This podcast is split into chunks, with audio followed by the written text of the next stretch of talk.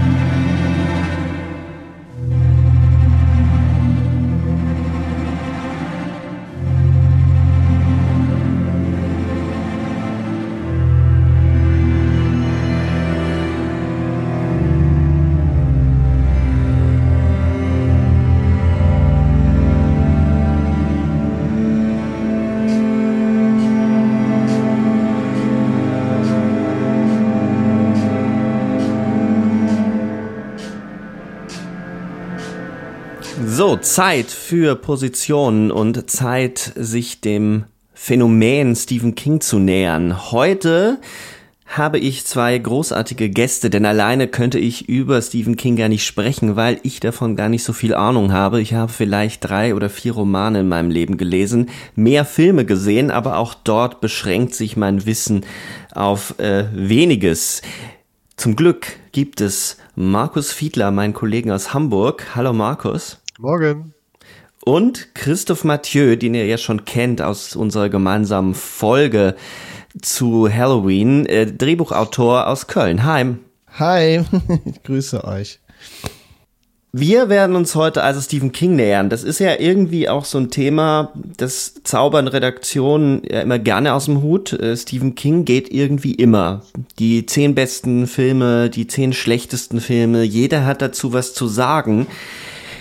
Fangen wir doch erstmal ein bisschen Low-Level an. Was ist denn eure liebste Verfilmung eines Stephen King-Romans? Ähm, ja, so hundertprozentig festlegen auf einen ist ein bisschen schwierig. Äh, ich sag mal Stand by Me, weil ich den tatsächlich als äh, Themenkatalog sehr King-typisch finde. Also du findest irgendwie diese Coming-of-Age-Geschichte, die bei King ganz oft eine große Rolle spielt in seinen Büchern oder über eine sehr lange Zeit gespielt hat. Ähm, du hast diese, diese Kinder drin, wo er auch gerne mitarbeitet, mit, mit ganz jungen Figuren in seinen Romanen. Und du hast eben tatsächlich eine Geschichte, die autobiografisch angehaucht ist und die weitgehend ohne Horror auskommt.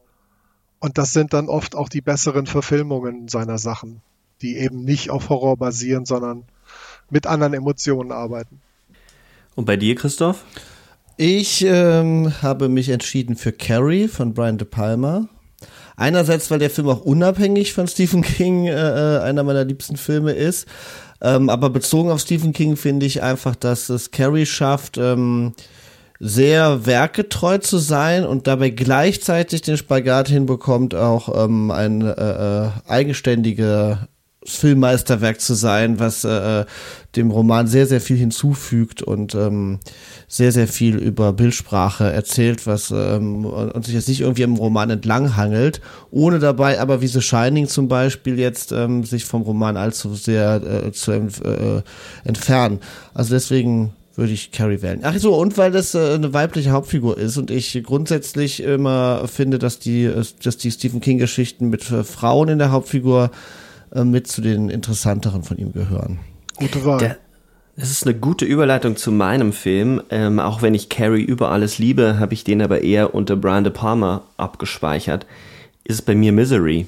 Der Rob Rayner ist der auch von Rob Rayner, oder? Ja. Genau. Das war der Mike ähm, Flanagan der 90er. Naja, gut, das, äh, äh, oder was Frank Darabont, der Mike Flanagan der 90er? Das, das, das ist, ich finde, da, da tun die beiden sich nicht viel. Ja, die kamen so ein bisschen nacheinander, fand ich. Erst, Das stimmt, erst Reiner, ja. dann Darabont und jetzt gibt's halt Flanagan, der viel Ja, von du King hast recht. umsetzt. Also die, diese, diese Regisseure, die so, bei denen man das Gefühl hat, die haben die, die haben den Geist Stephen Kings wirklich unangetastet äh, auf die Leinwand transportiert. Also äh, das sind dann eigentlich Rob Reiner, dann Frank Darabont und dann Mike Flanagan. Das sind eigentlich so die, die heiligen drei. Ja. also die mehr als einen gemacht haben zumindest. De Palma Genau. finde ich schon auch sehr dicht an, an der Essenz des Buchs. Ja, ist es auch. Aber es ist, wie Sebastian gerade sagt, auch, auch ein sehr, sehr stark ein De Palma-Film, genauso wie The Shining sehr, sehr klar ein Kubrick-Film ist, während du, finde ich, bei den Rob Reiner-Verfilmungen und den Darabont-Verfilmungen immer dieses Gefühl hast, das ist wirklich der Roman illustriert. Also so, so sieht das wahrscheinlich in Stephen Kings Kopf aus. Also für mich hat sich das wirklich äh, so abgespeichert. Misery ist für mich Stephen King. Also ich habe den Film gesehen, da war ich viel zu jung.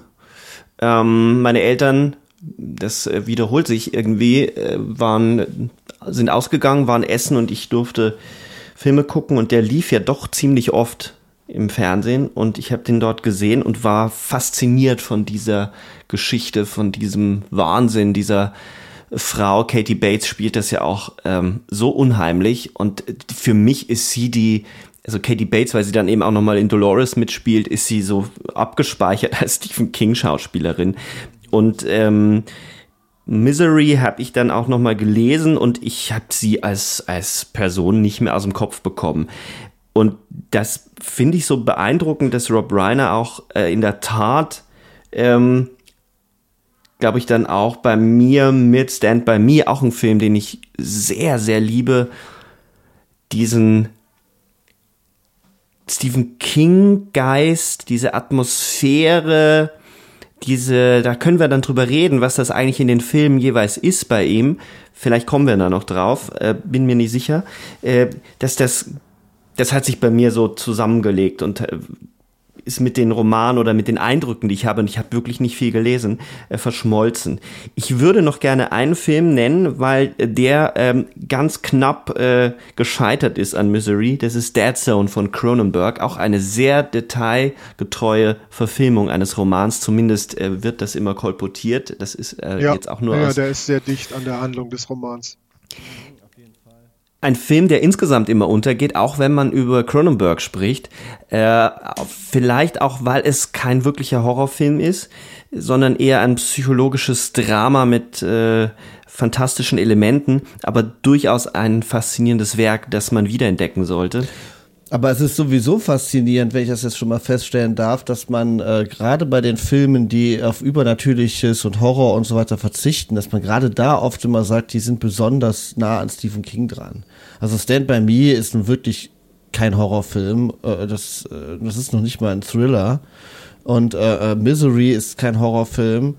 Und ähm, ja, Dead Zone, wie du sagst, wahrscheinlich auch, auch ist auch kein Horrorfilm. Also dieses äh, The Master of Horror ist eigentlich auch immer ein völlig irreführendes Label, weil die, ähm, weil, weil viele, weil viele von diesen Filmen, auch, auch die Verurteilten, über die wir noch sprechen wollen, ist auch kein Horrorfilm und ist auch kein Thriller. Das ist auch ein, äh, das sind eigentlich immer diese Filme, wo man immer sehr spontan sagt, die sind sehr nah an Stephen King dran und die sind sehr nah an dem dran, was man vor Augen hat, wenn man Stephen King liest und so weiter. Das sind eigentlich immer diese, oft diese Filme, die, äh, die ohne, ohne, äh, ähm, äh, Übernatürliches auskommen. Und damit hat Christoph das Thema dieser Episode auf den Punkt gebracht. Genau darüber wollen wir nämlich sprechen. Okay. Wir wollen darüber sprechen, ähm, an was es eigentlich liegt, dass so viele Verfilmungen irgendwie als gescheitert gelten, während äh, es dann doch einige Filme gibt, und das sind dann augenscheinlich die, in denen der Horroranteil sehr gering bis gar nicht vorhanden ist, äh, doch wirklich gute Filme geworden sind. An was liegt das? Was ist das Geheimnis von Stephen King und seinem Schreiben und was steckt da eigentlich in diesem Autor drin? Äh, und was macht seine Bücher eigentlich so schwierig? Vor allem seine Horror, Horrorfantasien, seine Horrorvorstellungen. Was ist daran so schwierig, die auf die Leinwand zu transportieren? Wir haben uns einen naheliegenden Film ausgesucht, äh, The Shining von Stanley Kubrick. Ähm, nicht, weil es der bekannteste ist, sondern weil es der Film ist, der sich am weitesten von Stephen King entfernt und wo Stephen King ja auch nicht so wirklich zufrieden damit war. Äh, es ist aber auch der Film, wo man sich wahrscheinlich am meisten dran abarbeiten kann. Der wird im Zentrum stehen, es wird aber nicht alleine um The Shining gehen. Bevor wir jetzt zu The Shining kommen, wann habt ihr denn äh, äh Stephen King zum ersten Mal kennengelernt? Wie seid ihr mit ihm in Berührung gekommen? Durchs Film oder durch ein Buch? Also bei mir war es Buch. Ich war, glaube ich, zwölf oder dreizehn äh, und habe, ich glaube, es war Salem Slot, also äh, der, der Vampirroman von King. Das war das erste, was ich von ihm gelesen habe. Und dann war ich, wie es so schön heißt, angefixt und habe mir relativ schnell dann irgendwie besorgt, was es damals gab. Das war noch nicht so viel. Ähm, und bin tatsächlich definitiv übers Lesen dann auch zu den Filmen gekommen. Aber immer beim Lesen geblieben. Ja, es ging, es ging eigentlich ganz genauso. Also mein, Nach mein Nachbarsjunge, der hatte ähm, The Stand bekommen dieses, äh, diese dicke Neuauflage, die es Anfang der 90er gab und äh, der, den hat einen 1000 Seiten Roman sehr eingeschüchtert, aber ich habe mir den dann von ihm ausgeliehen und habe angefangen zu lesen und hatte den Roman dann innerhalb von einer Woche oder so durch. Und das war so ein, also man muss schon sagen, das ist, also ich, das war schon so ein, äh, äh so, das war schon so ein Erweckungserlebnis, weil äh, Steve King so schreibt, also ich würde mal sagen, er war quasi der, so wie, wie als wäre es der perverse, der perverse Bruder von Michael Ende oder so, ne? Also das, irgendwie ging ich habe ich, ich habe erstens das, das geht für mich so, so Datus ineinander über. Also ich unterteile, also es gab meine meine Michael Ende Zeit, die war so zwischen, das war so zwischen äh, acht und zehn, sage ich mal, und dann ging die Stephen King Zeit los, äh, als man dann so anfing in die Pubertät zu kommen und so. Und irgendwie sind das sind das so beides ja fantastisch fantastische Autoren, äh, die, die auch beide so schreiben, finde ich, dass man, ähm, also bei, ähm, bei Michael Ende habe ich als Zehnjähriger mich komplett abgeholt gefühlt und komplett das Gefühl gehabt, da ist jemand an meiner Seite, der äh, so schreibt, wie ich denke, der meine Gefühlswelt so erfassen kann. Das gleiche Gefühl hatte ich bei Stephen King auch mit zwölf oder dreizehn. Das, ähm, das, hat, das hat dann dazu geführt, dass ich dann auch, äh, wie Markus gerade sagt, dann alles verschlungen habe und die Bücherei äh, aus leer geliehen habe in der Belletristik Abteilung K. Ist das nicht der Titel für diese Episode? Stephen King, der perverse Bruder von Michael Ende. ich habe äh, ich hab jetzt auch äh, im Vorfeld viel drüber nachgedacht. Bei mir war es ähm, ein Buch, aber gar nicht, dass ich das gelesen habe, sondern die, F ah, warte mal, die Tochter der Freundin meiner Mutter, die war älter, die hat Stephen King gelesen und sie hatte im Freibad den Roman Werber von Tucker Mills dabei und das war schon ähm, mit Filmbildern drin. Der wurde ja auch verfilmt, ähm, eher nicht so doll, aber da könnt, könnt ihr ja mehr dazu sagen. Ähm, und ich habe diese Bilder verschlungen. Es ist sowieso etwas, was sich äh, durch meine Filmsozialisation zieht, dass ich von so Bildern angezogen war, die ich eigentlich nicht hätte sehen dürfen und ich mir dann die, die Filme selber im Kopf zusammengebaut habe. Und da habe ich dann auch angefangen, selbst Horrorgeschichten mit der ähm, zu ersinnen. Ich bin äh, über die drei Fragezeichen zu solchen unheimlichen Geschichten gekommen. Ich habe immer diese unheimlicheren Folgen, die gerade die frühen ähm, Bücher von den drei Fragezeichen sind ja durchaus unheimlich, äh, haben mich dahin getrieben und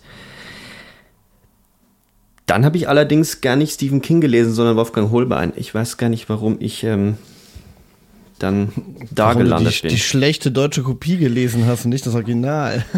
Ja, ich war auch gerade geneigt, es genauso zu formulieren. Äh, du bist, äh, du bist mein perverser Bruder und sagst es. Äh,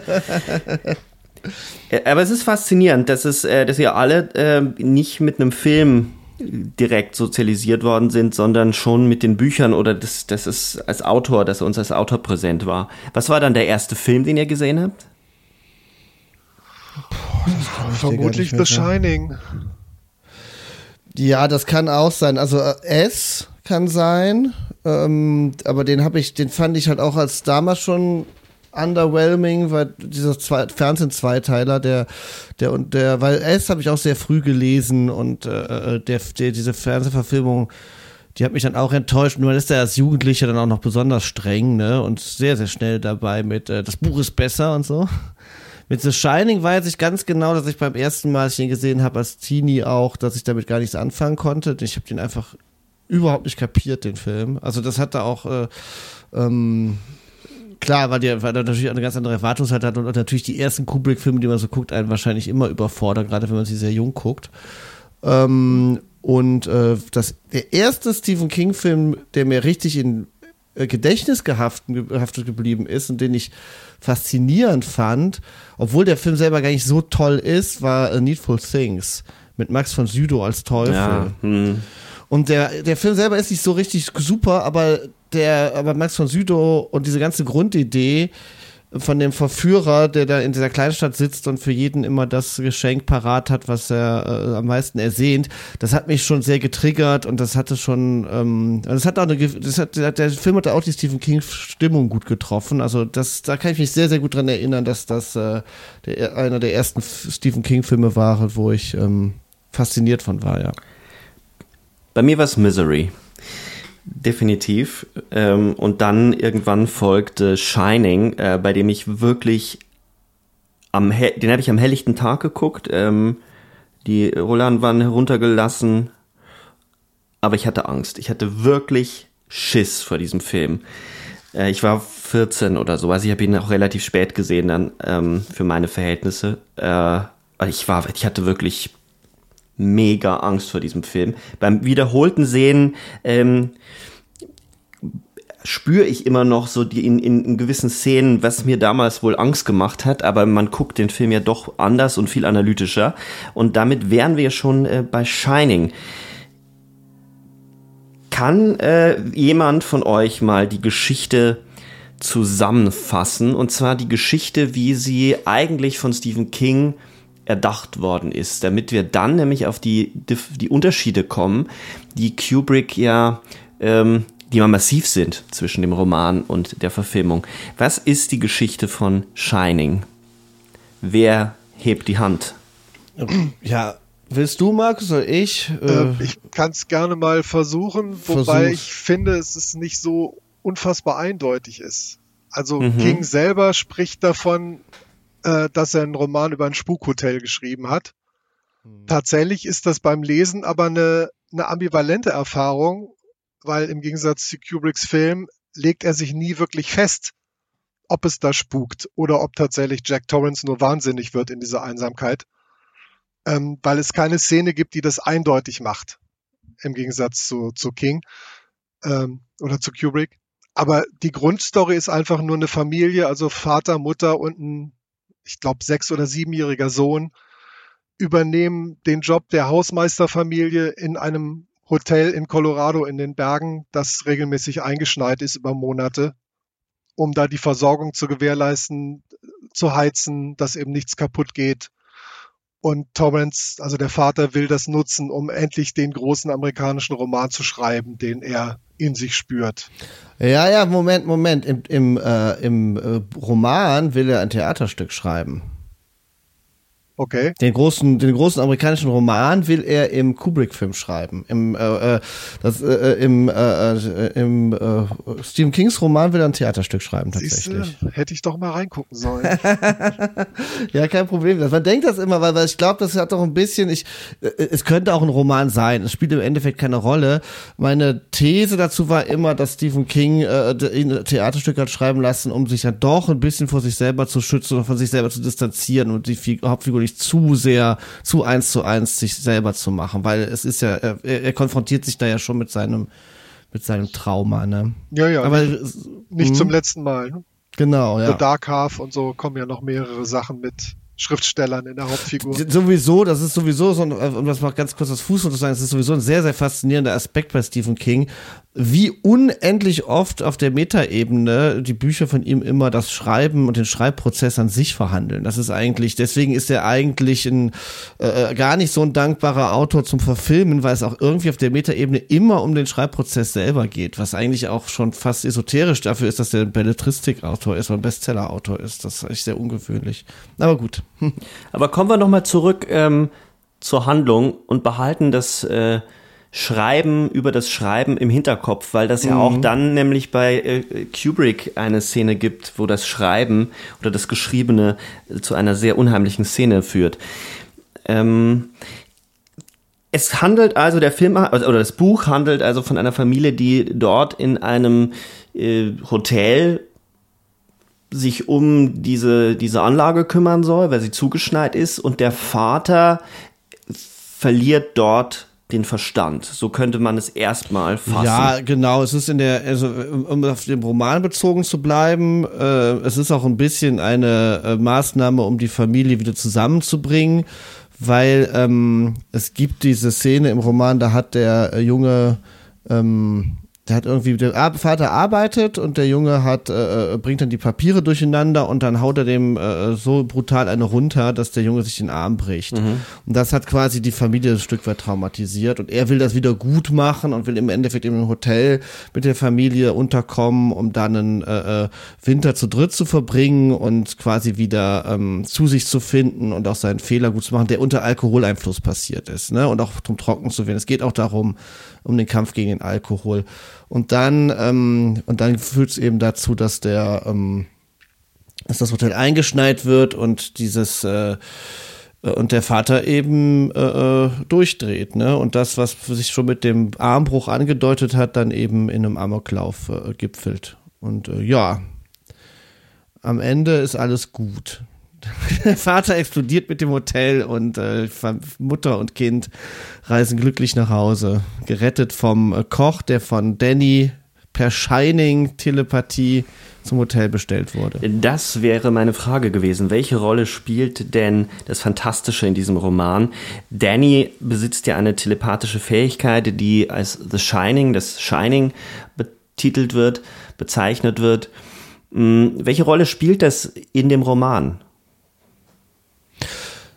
Ja, Markus sagt ja eben, das, äh, das wollte ich jetzt auch nochmal diskutieren, ob das, dass der Roman quasi offen lässt, ob es da wirklich spukt oder nicht. Also das, äh, äh das habe ich ehrlich gesagt nicht hinterfragt, weil der Roman eigentlich äh, davon handelt, dass dieser Junge über das Shining eben Geister sehen kann und mit Geistern kommunizieren kann und ähm, telepathische äh, Fähigkeiten hat. Also dieses ähm, spirituelle Element, dass es Geister gibt und dass es Menschen gibt mit so einem äh, ähm, dritten Auge. Das ist da ja gesetzt, deswegen habe ich nie äh, in Zweifel gezogen, dass das in dieser Welt natürlich auch Geister gibt.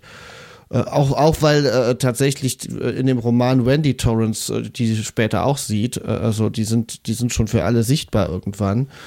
Ähm, aber gut, das ist, das ist im Endeffekt auch, äh, äh, auch zweitrangig, weil im Endeffekt geht's da, im Endeffekt kannst du das wieder, das kannst, das ist bei Stephen King auch gar nicht so selten, dass da, dass da sehr mit sehr christlichen Motiven äh, gearbeitet wird und einer sehr äh, klar äh, äh, christlichen äh, äh, Symbolik. Ich würde das Shining, wenn du nach der Rolle fragst, so bezeichnen, dass du den Vater hast als denjenigen, der von den Dämonen verführt wird, also die Dämonen im Hotel, die dann äh, ihn zum Alkohol verführen und in den Wahnsinn treiben und den Jungen, der das Shining halt hat, was quasi eine göttliche Kraft ist. Ne? Und am Ende vom Roman ähm, gibt es dann ja auch die Versöhnung. Der Junge nimmt über das Shining zu seinem Vater Kontakt auf, besiegt die Dämonen, die seinen Vater beherrschen, weil er nämlich später der Vater auch wie so ein Zombie besessen ist von dem Hotel und sich immer wieder in die verschiedenen Figuren aus dem Hotel verwandelt. Und dann mal der, der mal der Barkeeper ist, mal der äh, alte Hausmeister ist und sonst was.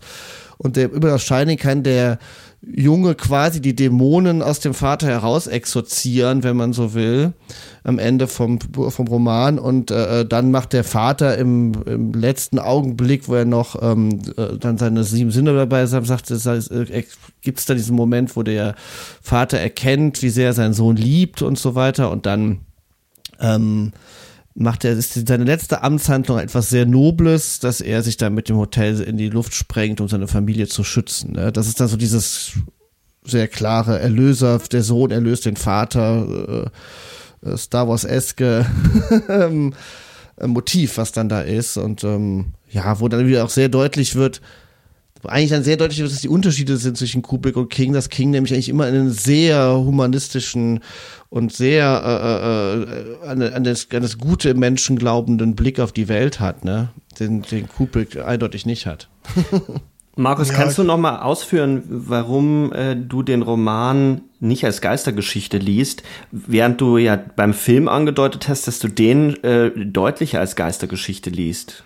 Ja, es ist im, im, Buch tatsächlich so, dass ich glaube, das ist ein Gespräch zwischen Danny und dem, dem Koch, dem Dick Halloran, der eben auch das Shining hat.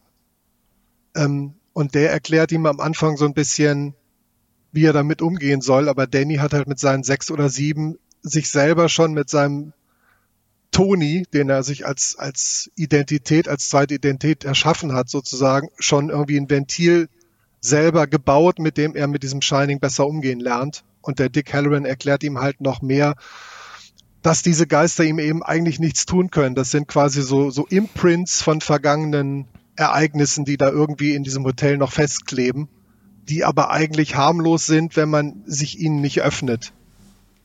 Also so richtig Geister, die dann eben überall rumspuken, so im klassischen Sinne, so habe ich es halt nicht empfunden beim Lesen. Ja, okay, das stimmt. Die Geister brauchen ja auch Jack, äh, die brauchen ja auch dann Dan, äh, Jack Torrance, um dann eben äh, äh, wieder Power zu bekommen und ne, ihren Horror zu entfalten. Also sie ja, sie führen quasi ihren Job durch Jack Torrance aus am Ende des Tages. Aber das ist halt, ja, deswegen ist es halt, also ich finde dieses Motiv, dass das wie, dass die wie Dämonen funktionieren, die äh, Wirte besetzen können und dass es umgekehrt diese göttliche Gabe des Shinings gibt. Das ist schon, also, also das ist schon, es ist jetzt nicht so, dass man denken könnte, das gibt's da gar nicht in dieser Welt. Das ist, glaube ich, schon gesetzt, dass die schon irgendwie da sind. Aber gut. Ja, also dem, dem will ich gar nicht widersprechen. Ich hatte eben nur das Gefühl oder meine Interpretation, beim Lesen war, dass King durchaus andeutet, dass Jack halt auch dieses Shining hat, aber eben viel schlechter damit umgehen kann, was dazu führt, dass er halt in den Alkohol gerät, also weil er einfach Sinneseindrücke hat, schon von klein auf möglicherweise, äh, aber damit überhaupt nicht umgehen gelernt hat, im Gegensatz zu seinem Sohn. Und deswegen sehen sie halt beide die Dinge im Overlook Hotel. Aber Danny kann das halt von sich weghalten, schon in seinen jungen Jahren, auch durch seinen Kumpel Tony, durch seinen imaginären Freund. Und Jack Torrance ist halt auch bedingt durch den Alkohol, den Geistern oder diesen bösen Einflüssen, die da immer noch im Hotel festhängen, deutlich ähm, mehr ausgeliefert und kann sich dann irgendwann auch nicht mehr dagegen wehren. Ja, und im Endeffekt ist es ja auch so, dass, dass Stephen King ja auch gerade in seinen Horrorbüchern genauso funktioniert. Das ist, also The Shining ist ja auch ein, ein Buch, dass du könntest das komplett ohne, ohne äh, äh, übernatürliche Elemente erzählen, über einen Vater, der äh, durch den Alkohol in den Wahnsinn getrieben wird und du könntest mhm. auf alles, was mit Geistern noch so zu tun hat, einfach weglassen. Und das ist natürlich auch das, das pubertäre Element an Stephen King, ne? Und das, was, was diese ganzen Sachen, diese ganzen Geschichten ja oft auch so gerade für Teenager und so, so, so zugänglich und interessant machen, dass eben das, was innerpsychologisch verhandelt werden würde, eigentlich in Geschichten, komplett nach außen äh, sich manifestiert als Gespenster und so. Das, was, was, was ja auch eigentlich das, das Wesen des Horrors ist. Dass du wirklich sehr, das macht Stephen King ja sehr konsequent. Er nimmt ja den Figuren äh, jeglichen inneren Konflikt weg und lagert den ja komplett in die, äh, äh, in die Geisterwelt aus. Wir haben ja jetzt schon ein bisschen den Übergang zum Film angedeutet. Es gibt große Unterschiede. Eine Sache, die äh, definitiv auch im Film auftaucht, ist die Sache mit den Imprints. Ähm, das sagt äh, der Junge nämlich auch äh, zu seinem imaginären Freund, äh, das ist, glaube ich, nicht in einem, in einem On-Dialog, aber ähm, der Koch erklärt ihm wohl auch im Film, dass es sich um Imprints oder um so quasi Einschreibungen aus der Vergangenheit handelt. Ähm, warum man trotzdem den Eindruck haben kann, dass Kubrick ähm, hier wirklich auch mit Geistern hantiert, sind natürlich dann Szenen wie das ähm, Jack aus dem aus diesem Vorratsraum befreit wird, wo ja unklar ist, wird, wer befreit ihn dort? Ist es eine Entität? Es scheint ja dann dieser Butler zu sein ähm, oder diese Verdopplungsfigur ähm, des damaligen Mörders. Ähm, jetzt kann jemand äh, jetzt spontan an den Namen erinnern des, ähm, ähm, des Vorgängers von Jack, der seine Familie ermordet hat. Oh Gott, du meinst der, der, ja, äh, oh. ich ja, habe jetzt, die habe ich, das tut mir jetzt leid. Delbert Grady. Ja, genau. genau, richtig. Genau, ja. Grady. Ja, der hat ähm, seine beiden Töchter mit der Axt erschlagen. Genau, die berühmten Spiel mit uns Danny äh, Kids auf einen dieser Gradys, weil sie nämlich zwei unterschiedliche Vornamen haben, trifft er ja in dieser Bar oder auf der, dann auch auf der Toilette gibt es diesen Dialog und der scheint ihn ja dann zu befreien. Aber bevor wir hier in die Tiefe gehen, wo, vielleicht mache ich es mit einer These. Ich habe das Gefühl, während eben bei King es schon darum geht, dieses fantastische Element als einen inneren Ausdruck nach außen zu legen, also oder die, die innere Verfasstheit der Figuren, das Trauma nach außen zu legen und zu manifestieren zu lassen, dass äh, Kubrick dort ein ganz anderes Spiel damit spielt. Das mag ein Moment sein, dass auch dort mh, der Terror oder das Trauma dieser Familie oder von Jack nach außen getragen wird, aber gleichzeitig wird ja viel, viel mehr in diesem Film verhandelt, ähm, weil es ja doch durchaus offen und ambivalent bleibt, wie viel fantastische Elemente drin sind, weil er ja einerseits auch das Fantastische reduziert. Es gibt ja wesentlich mehr fantastische Elemente oder Geistererscheinungen im Roman als dann im Kubrick-Film. Was, für was steht der Film für euch, wenn man jetzt nur mal sich so ein bisschen dran herantastet? Äh, im Unterschied zum Roman. Ich finde ja, dass der Roman und der Film sich im Endeffekt nicht so radikal unterscheiden, wie man zuerst meinen könnte. Was der, unter, was der entscheidende Unterschied ist, ist, dass äh, die Haltung eine andere ist. Also die, der, der Blick auf die der Blick auf das Menschenbild, was dem Ganzen zugrunde oh, Entschuldigung, Christoph, Christoph, Christoph, Stephen King hat gerade angerufen. Wir müssen dich leider aus dem Podcast äh, verbannen. äh, damit, wird, damit wird der Meister nicht einverstanden sein. Ja, natürlich nicht, weil der sagt natürlich immer dieses, dass das. Ähm, Ach, er wird doch vor allen Dingen damit einverstanden sein, weil das Shining natürlich ein Roman ist, wo er sich mit seiner eigenen Alkoholsucht ringt, ne? Und er hat selber seinem Sohn eine gepfeffert, als er äh, äh, diese Situation mit dem gebrochenen Arm. Ich weiß nicht, ob Stephen King wirklich seinem Sohn den Arm gebrochen hat, aber auf jeden Fall gab es diesen Moment, wo er sein Kind äh, geschlagen hat oder was. Äh, und äh, das, das alles, was da, was er aus The Shining verarbeitet, ist ja sehr, sehr persönliche Sache. Ähm, dass der diesen, dass der diese Geschichte, wenn sie ihm entrissen wird und dann neu interpretiert wird, dass er es nicht mehr super finden kann, das ist völlig klar. Und dennoch finde ich, dass das, was in dem, was dahinter liegt, das Kubrick ist ein, Kubrick ist ein Meister der Verdichtung. Der ist, der ist quasi also das, was ein, das, was ein Molekularküchenkoch in der Gastronomie ist, ist Kubrick im Film, finde ich. Weil Kubrick das schafft, die Essenz einer Geschichte zu nehmen und das, hm. und einen Film zu verdichten, sodass die Szene die ganze Zeit Druck hat. Der Kubrick geht komplett über jegliche Art von Entwicklungsdramaturgie hinaus. An die glaubt er ja gar nicht. Also Kubrick zeigt ja immer nur Zustände, die er dann zum hm. Flirren hm. bringt und, äh, ähm, ähm, und das ist ja der entscheidende Unterschied und das macht er bei The Shining ja auch und, und er arbeitet schon sehr, sehr gut heraus, was dahinter liegt. Er, er geht sogar so weit, die, äh, das Thema Alkoholsucht äh, wegzulassen und es darauf zu bringen, warum, was eigentlich der Grund dafür ist, dass Leute alkoholsüchtig sind. Weil das ist das, was Jack Torrance im Endeffekt äh, ähm, äh, antreibt.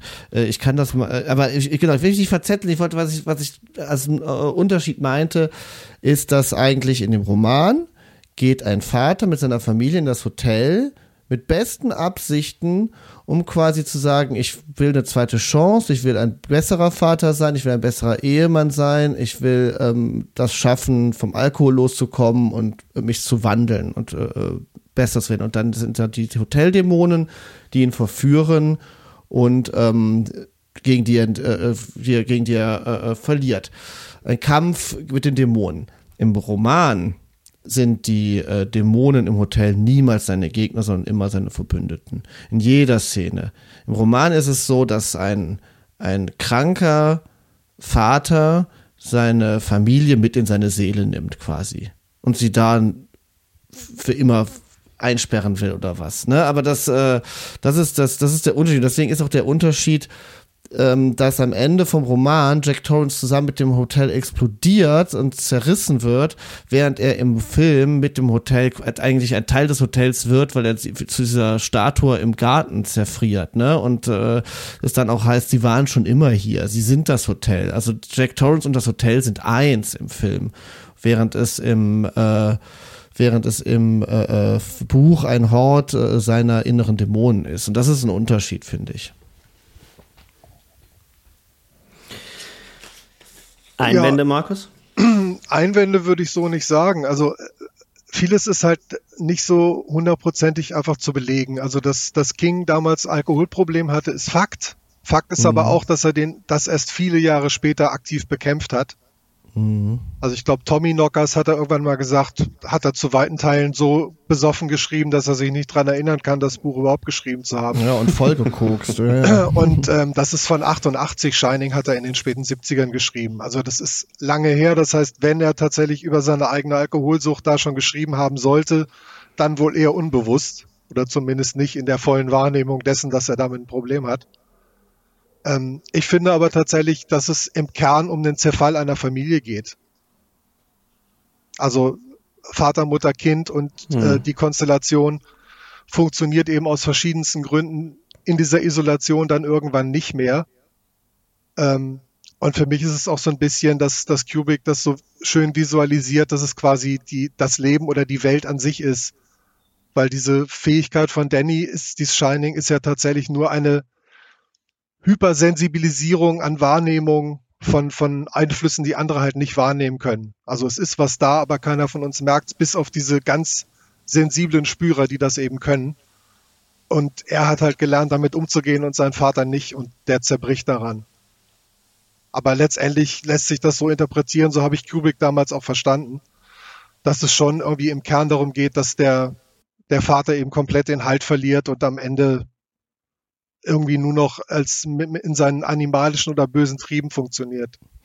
Ja, aber ich finde, dass die, äh, dass gerade in der Kubrick-Version dieser Vater von Anfang an halt auch so ist. Das wird ja auch immer gerne mal kritisiert, dass äh, Jack Nicholson ab Sekunde eins in dem Film ein äh, Psychopath ist und überhaupt nichts Liebevolles hat und komplett äh, äh, neben sich stehend wirkt. Das ist ja durchaus Absicht, das macht ja diesen, das macht ja schon auch einen Effekt, weil wir, wir haben es hier in dem gesamten Film mit einem Vater zu tun, der seine Familie relativ offen hasst. Also das ist ja, der hat, wann hat der, selbst es gibt ja diese Szene, es gibt ja eigentlich zwei, zwei sehr entscheidende Szenen in dem Film, die man leicht übersehen kann. Das sind, die spielen beide auf dem, äh, auf dem Bett, auf dem Ehebett. Einmal sitzt er mit Danny auf dem Ehebett und dann später mit äh, Wendy. Und beides Male äh, ist neben ihm die Tür offen zu dem Badezimmer, in dem er dann später versuchen wird, die Familie abzuschlachten. Und ähm, der erste Dialog, den er mit Danny führt, der könnte eigentlich ganz genau so aus dem Roman genommen sein. Und ich glaube, es ist ja auch in weiten Teilen, wo es darum geht, dass er den Jungen fragt, hör mal, ähm, gefällt es dir hier im Hotel und äh, ähm, äh, äh, wie findest du es denn hier? Hast du hier Spaß? Und äh, er fragt, dann würdest du, liebst du mich? Äh, äh, du glaubst doch nicht, dass ich euch was tun würde und solche Sachen. Und was, wenn, wenn man das so liest im Roman, würde man diesen Dialog immer lesen als Vater, der sich bemüht, eine Verbindung zu seinem Sohn aufzubauen und sicherzustellen, dass der Sohn keine Angst vor ihm hat, nach allem, was passiert ist schon. Das muss, wenn man, ich habe mir den aus dem Film auch mal abgeschrieben, den Dialog, wenn man den Dialog so liest, ohne den Film zu kennen, muss man den so lesen. Und, und so wie der in dem Film gespielt ist, ähm, fragt Jack, äh, spielt Jack Nicholson das so, dass er, dass er jeden Satz völlig psychopathisch ausspricht. Also so, als würde er nur Formeln sagen und als würde eigentlich schon da das Hotel aus ihm heraussprechen. Und äh, ähm, es ist mega gruselig. Das ist, äh, äh, der, so, der Vater macht mit diesen harmlosen Sätzen, äh, macht er dem Jungen eigentlich äh, Angst. Und wenn, er den Jungen, wenn der Junge ihn am Ende umarmt, dann macht der Junge das nur, weil er glaubt, äh, der Vater erwartet das jetzt von ihm. Und das hat überhaupt nichts, das ist überhaupt nichts Liebevolles da drin, aber ähm, im, im, eigentlich ist der Dialog so geschrieben, als wäre es ein liebevolles Gespräch. Und später gibt es dann diese Szene, wo dann, wo er dann mit Wendy dort sitzt und ähm, Wendy ähm, sich Sorgen macht, warum der Junge ähm, äh, Würgemale am Hals hat und im Subtext natürlich immer denkt, dass der Vater das gemacht haben muss. Und er dann diesen Monolog hält, der, ähm, der eigentlich der Kern des Ganzen ist und der eigentlich auch des, des, des Kern, der Kern dieser ganzen Geschichte sowohl im Roman wie auch im, wie auch im Film ist, wo er nämlich sagt, äh, ähm, willst du, du willst weg aus diesem Hotel, das ist wieder so verflucht typisch von dir. Endlich habe ich meine Chance und du vermasselst sie mir. Mir macht das Arbeiten hier Spaß, aber darauf, aber wegen dir könnte ich in Boulder, würde ich, müsste ich in Boulder verrecken. Soll ich etwa Straßen fegen oder Autos waschen? Also das ist so dieses, der äh, amerikanische Mann, der sich selber entfalten will, und der glaubt, von der seiner Familie ausgebremst zu werden. Ne? Und der, der, der, ähm, der all sein Scheitern ähm, auf seine Familie überträgt und äh, äh, seinen Hass auf die, äh, also der so von Narzissmus geblendet ist, dass er ähm, das auf die Familie äh, äh, übertragen muss. Und das ist ja eigentlich das, was dahinter steckt. Und ich glaube, das ist im Endeffekt auch ja, auch das, was Stephen King da umgetrieben hat, als er das geschrieben hat. Weil Im Endeffekt ist es diese Geschichte von, äh, wird, wird es bei Stephen King auch dahergekommen sein, dass er im Arbeitszimmer gesessen hat und nicht arbeiten konnte, weil die Kinder genervt haben. Ne? Also so ganz, so ganz grundsätzlich das Ausgangspunkt, warum diese Geschichte entstanden ist.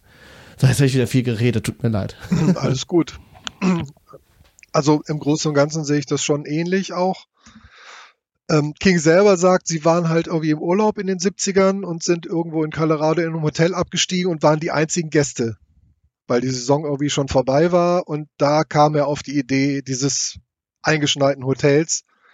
Das ist aber natürlich jetzt nur die, die Fassade, quasi das Gefährt, um seine Geschichte zu erzählen. Also die, die inneren Dinge, die da ablaufen, werden sicherlich mit, mit seiner eigenen Person zu tun haben. Auch grundsätzlich, dass King immer ähm, männliche Figuren äh, schwieriger darstellt, weil er halt selber ohne Vater aufgewachsen ist. Das heißt, viele Vaterfiguren in Kings Romanen sind ohnehin bisschen unheimlich, weil er eben selber keinen hatte. Ich glaube, der ist, der war drei oder so, da ist sein Vater Zigaretten holen gegangen und bis heute nicht wieder da. Ähm, und äh, mit Frauen konnte er dann halt immer schon mehr anfangen und das sieht man halt auch in vielen seiner Bücher. Und das ist, finde ich, hier auch so, dass der, der Vater quasi so ein unbekanntes Wesen ist. Also man, man relativ schnell kapiert man das mit dem, was nicht stimmt, wie King halt selber sagt, was ihn so stört, ist halt Nicholsons Performance, der halt schon im Büro des Managers am Anfang des Films aussieht wie ein Irrer, wenn er da sitzt. Und eben dieser Prozess, des liebenden Familienvaters zum Monster in dem Film gar nicht so stattfindet, wie King den sich für seinen Roman ausgedacht hat. Das ist ja einer seiner Kritikpunkte. Äh, aber ich finde, da wird halt sehr deutlich und Kubrick arbeitet das eben gut raus, so dieses grundsätzliche Misstrauen gegen diese Vaterfigur, die im ganzen Buch auch nie verschwindet. Und ich habe auch das Ende ein bisschen anders in Erinnerung, dass er tatsächlich vergisst, irgendwie dieses Ventil ähm, zu betätigen und ihm das Hotel mehr oder weniger aus Versehen um die Ohren fliegt.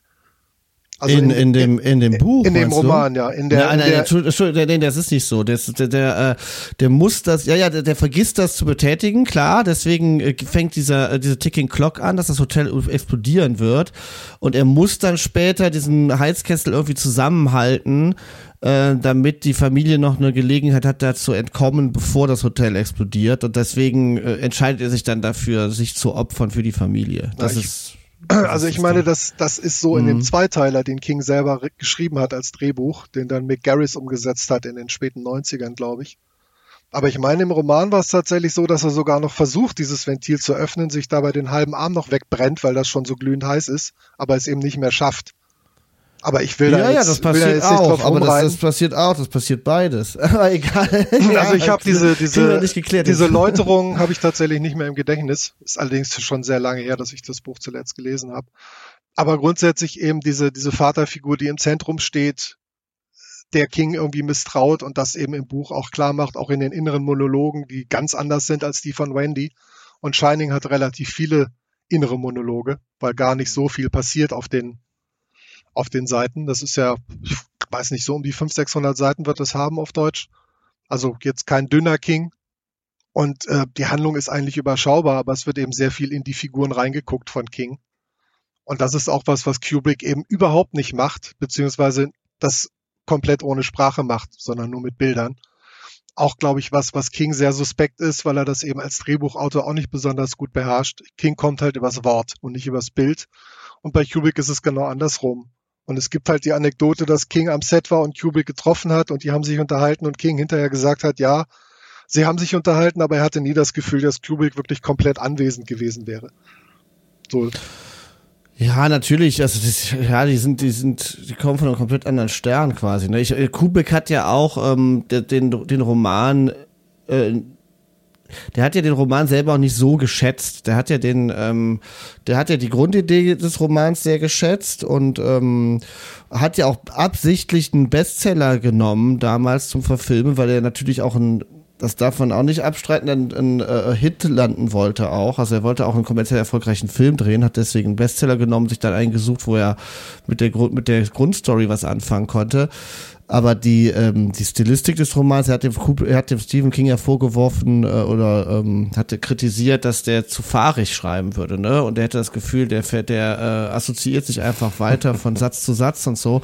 Und das ist ja auch so. Und das ist das, das ist das exakte Gegenteil von Kubrick, der äh, poliert, poliert, poliert, poliert äh, äh und und sehr bedacht und sehr bewusst alles äh, äh alles, alles konstruiert in so einem Film. Und das, und King ist ja wirklich so, deswegen ist es, glaube ich, auch müßig. Ich glaube, King wird auch niemals davon ausgehen sagen, ja, ich beschreibe jetzt eine Geschichte, weil ich mich mit meinem Alkoholproblem auseinandersetzen will, sondern er würde ja immer so assoziativ äh, vorgehen. Das, das, das, erzählt er äh, an jeder Ecke, äh, dass ihm Themen nicht interessieren, dass es ihm immer nur um eine Good Story geht.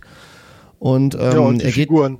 Also, dass Eben. er oft über die Figuren kommt und dann selber ja. quasi beim Schreiben miterlebt, was denen jetzt gerade zustößt. Aber genau, nicht, nicht genau. geplant oder durchgeplant einen Roman anfängt. So wie ja. Leute wie Irving oder so, die halt sagen, sie überlegen zwei Jahre am ersten Satz und dann schreiben sie das Ding runter. Und bei King ist es, glaube ich, tatsächlich so, dass er sich hinsetzt und schreibt und guckt, wo der Tag ihn so hinführt mit den Figuren. Hat übrigens Michael Ende auch so gemacht. Aber das ist, ähm, das ist tatsächlich, äh, das ist tatsächlich auch seine Stärke und seine Schwäche zugleich, ne? Weil das natürlich dazu führt, dass ganz häufig Stephen King Romane äh, in der Mitte äh, anfangen. Da fängt, äh, hat er oft das Problem, dass er dann sich äh, ähm, verlaufen hat und nicht genau weiß, wo er eigentlich hin will. Und dann tritt die Story auf der Stelle und dann findet er irgendwann wieder äh, ein Weiterkommen und dann nimmt das Ganze wieder Fahrt auf ähm, was im schlechten Fall dann dazu führt, dass die Romane dann abbauen, im besten Fall dazu führt, dass die Romane Wendungen nehmen, mit denen man überhaupt nicht gerechnet hat, äh, die man auch auf der äh, auf dem Papier nicht so planen kann und dann da kommt was ganz Großes dann dabei raus. Also das ist, ist auch immer ein bisschen Glückssache bei so einem Stephen King Buch. Definitiv, ja. Ich finde, das äh, trifft aber einen Punkt, auch wenn man sagt als Autor, man für Themen interessiert man sich nicht, man arbeitet nur mit Figuren, und man lässt sich von denen führen. So schreiben sich ja über die Figuren immer auch Themen hinein. Insofern ist ja, ich halte Shining nämlich für einen sehr strukturalistischen Film, also der sehr über Strukturen kommt, wie Stanley Kubrick überhaupt ein äh, Regisseur der Form ist, weniger des Inhalts. Ähm, es ist fast eine Art äh, Psychoanalyse in Anführungszeichen des Romans oder eine Strukturanalyse des Romans, das, was darunter liegt, das, was die Figuren erzeugt und schafft an gesellschaftlichen Hintergrund. Ich finde, die, mhm. die, die, die Beobachtung von euch, zu sagen, es ist ein Film äh, über ähm, Familie, dann muss man, also finde ich wichtig, weil man muss ja sagen, Familie ist ja nicht etwas, was einfach so existiert, sondern was immer in der Gesellschaft, in der jeweiligen Zeit eine ganz bestimmte Kodierung erfährt. Ähm, und äh, vor allem dein Hinweis darauf, dass es auch um Männlichkeit geht, äh, Christoph, ist schon wichtig, weil das macht den Film dann mit all seinen Verdopplungsstrukturen so interessant. Er arbeitet ja wahnsinnig oft mit Verdopplungen. Du hast draußen vor diesem auch der Ort ist ja super seltsam, aber äh, dieses ganze Hotel würde so überhaupt nicht funktionieren. Man kriegt ja auch nie ein Gespür dafür, wie, wie, wie der Raum, also wie der topografisch eigentlich ist. Also mhm. riesige Räume, äh, passt das alles in dieses, in dieses Hotel überhaupt rein, diese Gänge, dann sind Fenster an Orten, wo keine Fenster sein können. Mhm. Also es ist interessant, dass, dass dort schon eine Form von strukturalistischer Wendung des Innenlebens wird. Das Hotel wird bei Kubrick wirklich auch ein Innenleben für diese Beziehung oder für diese Familie. Aber vor dem Hotel gibt es dieses äh, Maze, also dieses Labyrinth, was eine der wunderschönsten Szenen ist. Also gefilmt jetzt, die ist unheimlich, wie der ganze Film unheimlich ist und kühl, was auch interessant ist, weil du gesagt hast, der Film flirt. Ähm, das ist schon meisterlich, wie ein so kühler Film trotzdem so energetisch so flirrend sein kann. Da können wir drüber reden, wo, mhm. woher das kommt. Ich hätte da äh, so ein, zwei Thesen, warum der Film trotzdem äh, eine gewisse Wärme oder so eine Emotionalität bei einem auslöst. Ähm, es gibt diese Szene, wo ähm, Wendy mit ähm, dem Sohn draußen in diesem Labyrinth herum irrt oder spazieren geht und Jack guckt von oben auf ein ähm, auf ein Modell, äh, Modell mhm. und sieht dann, beziehungsweise wir sehen, ähm, die beiden dort drin herumlaufen.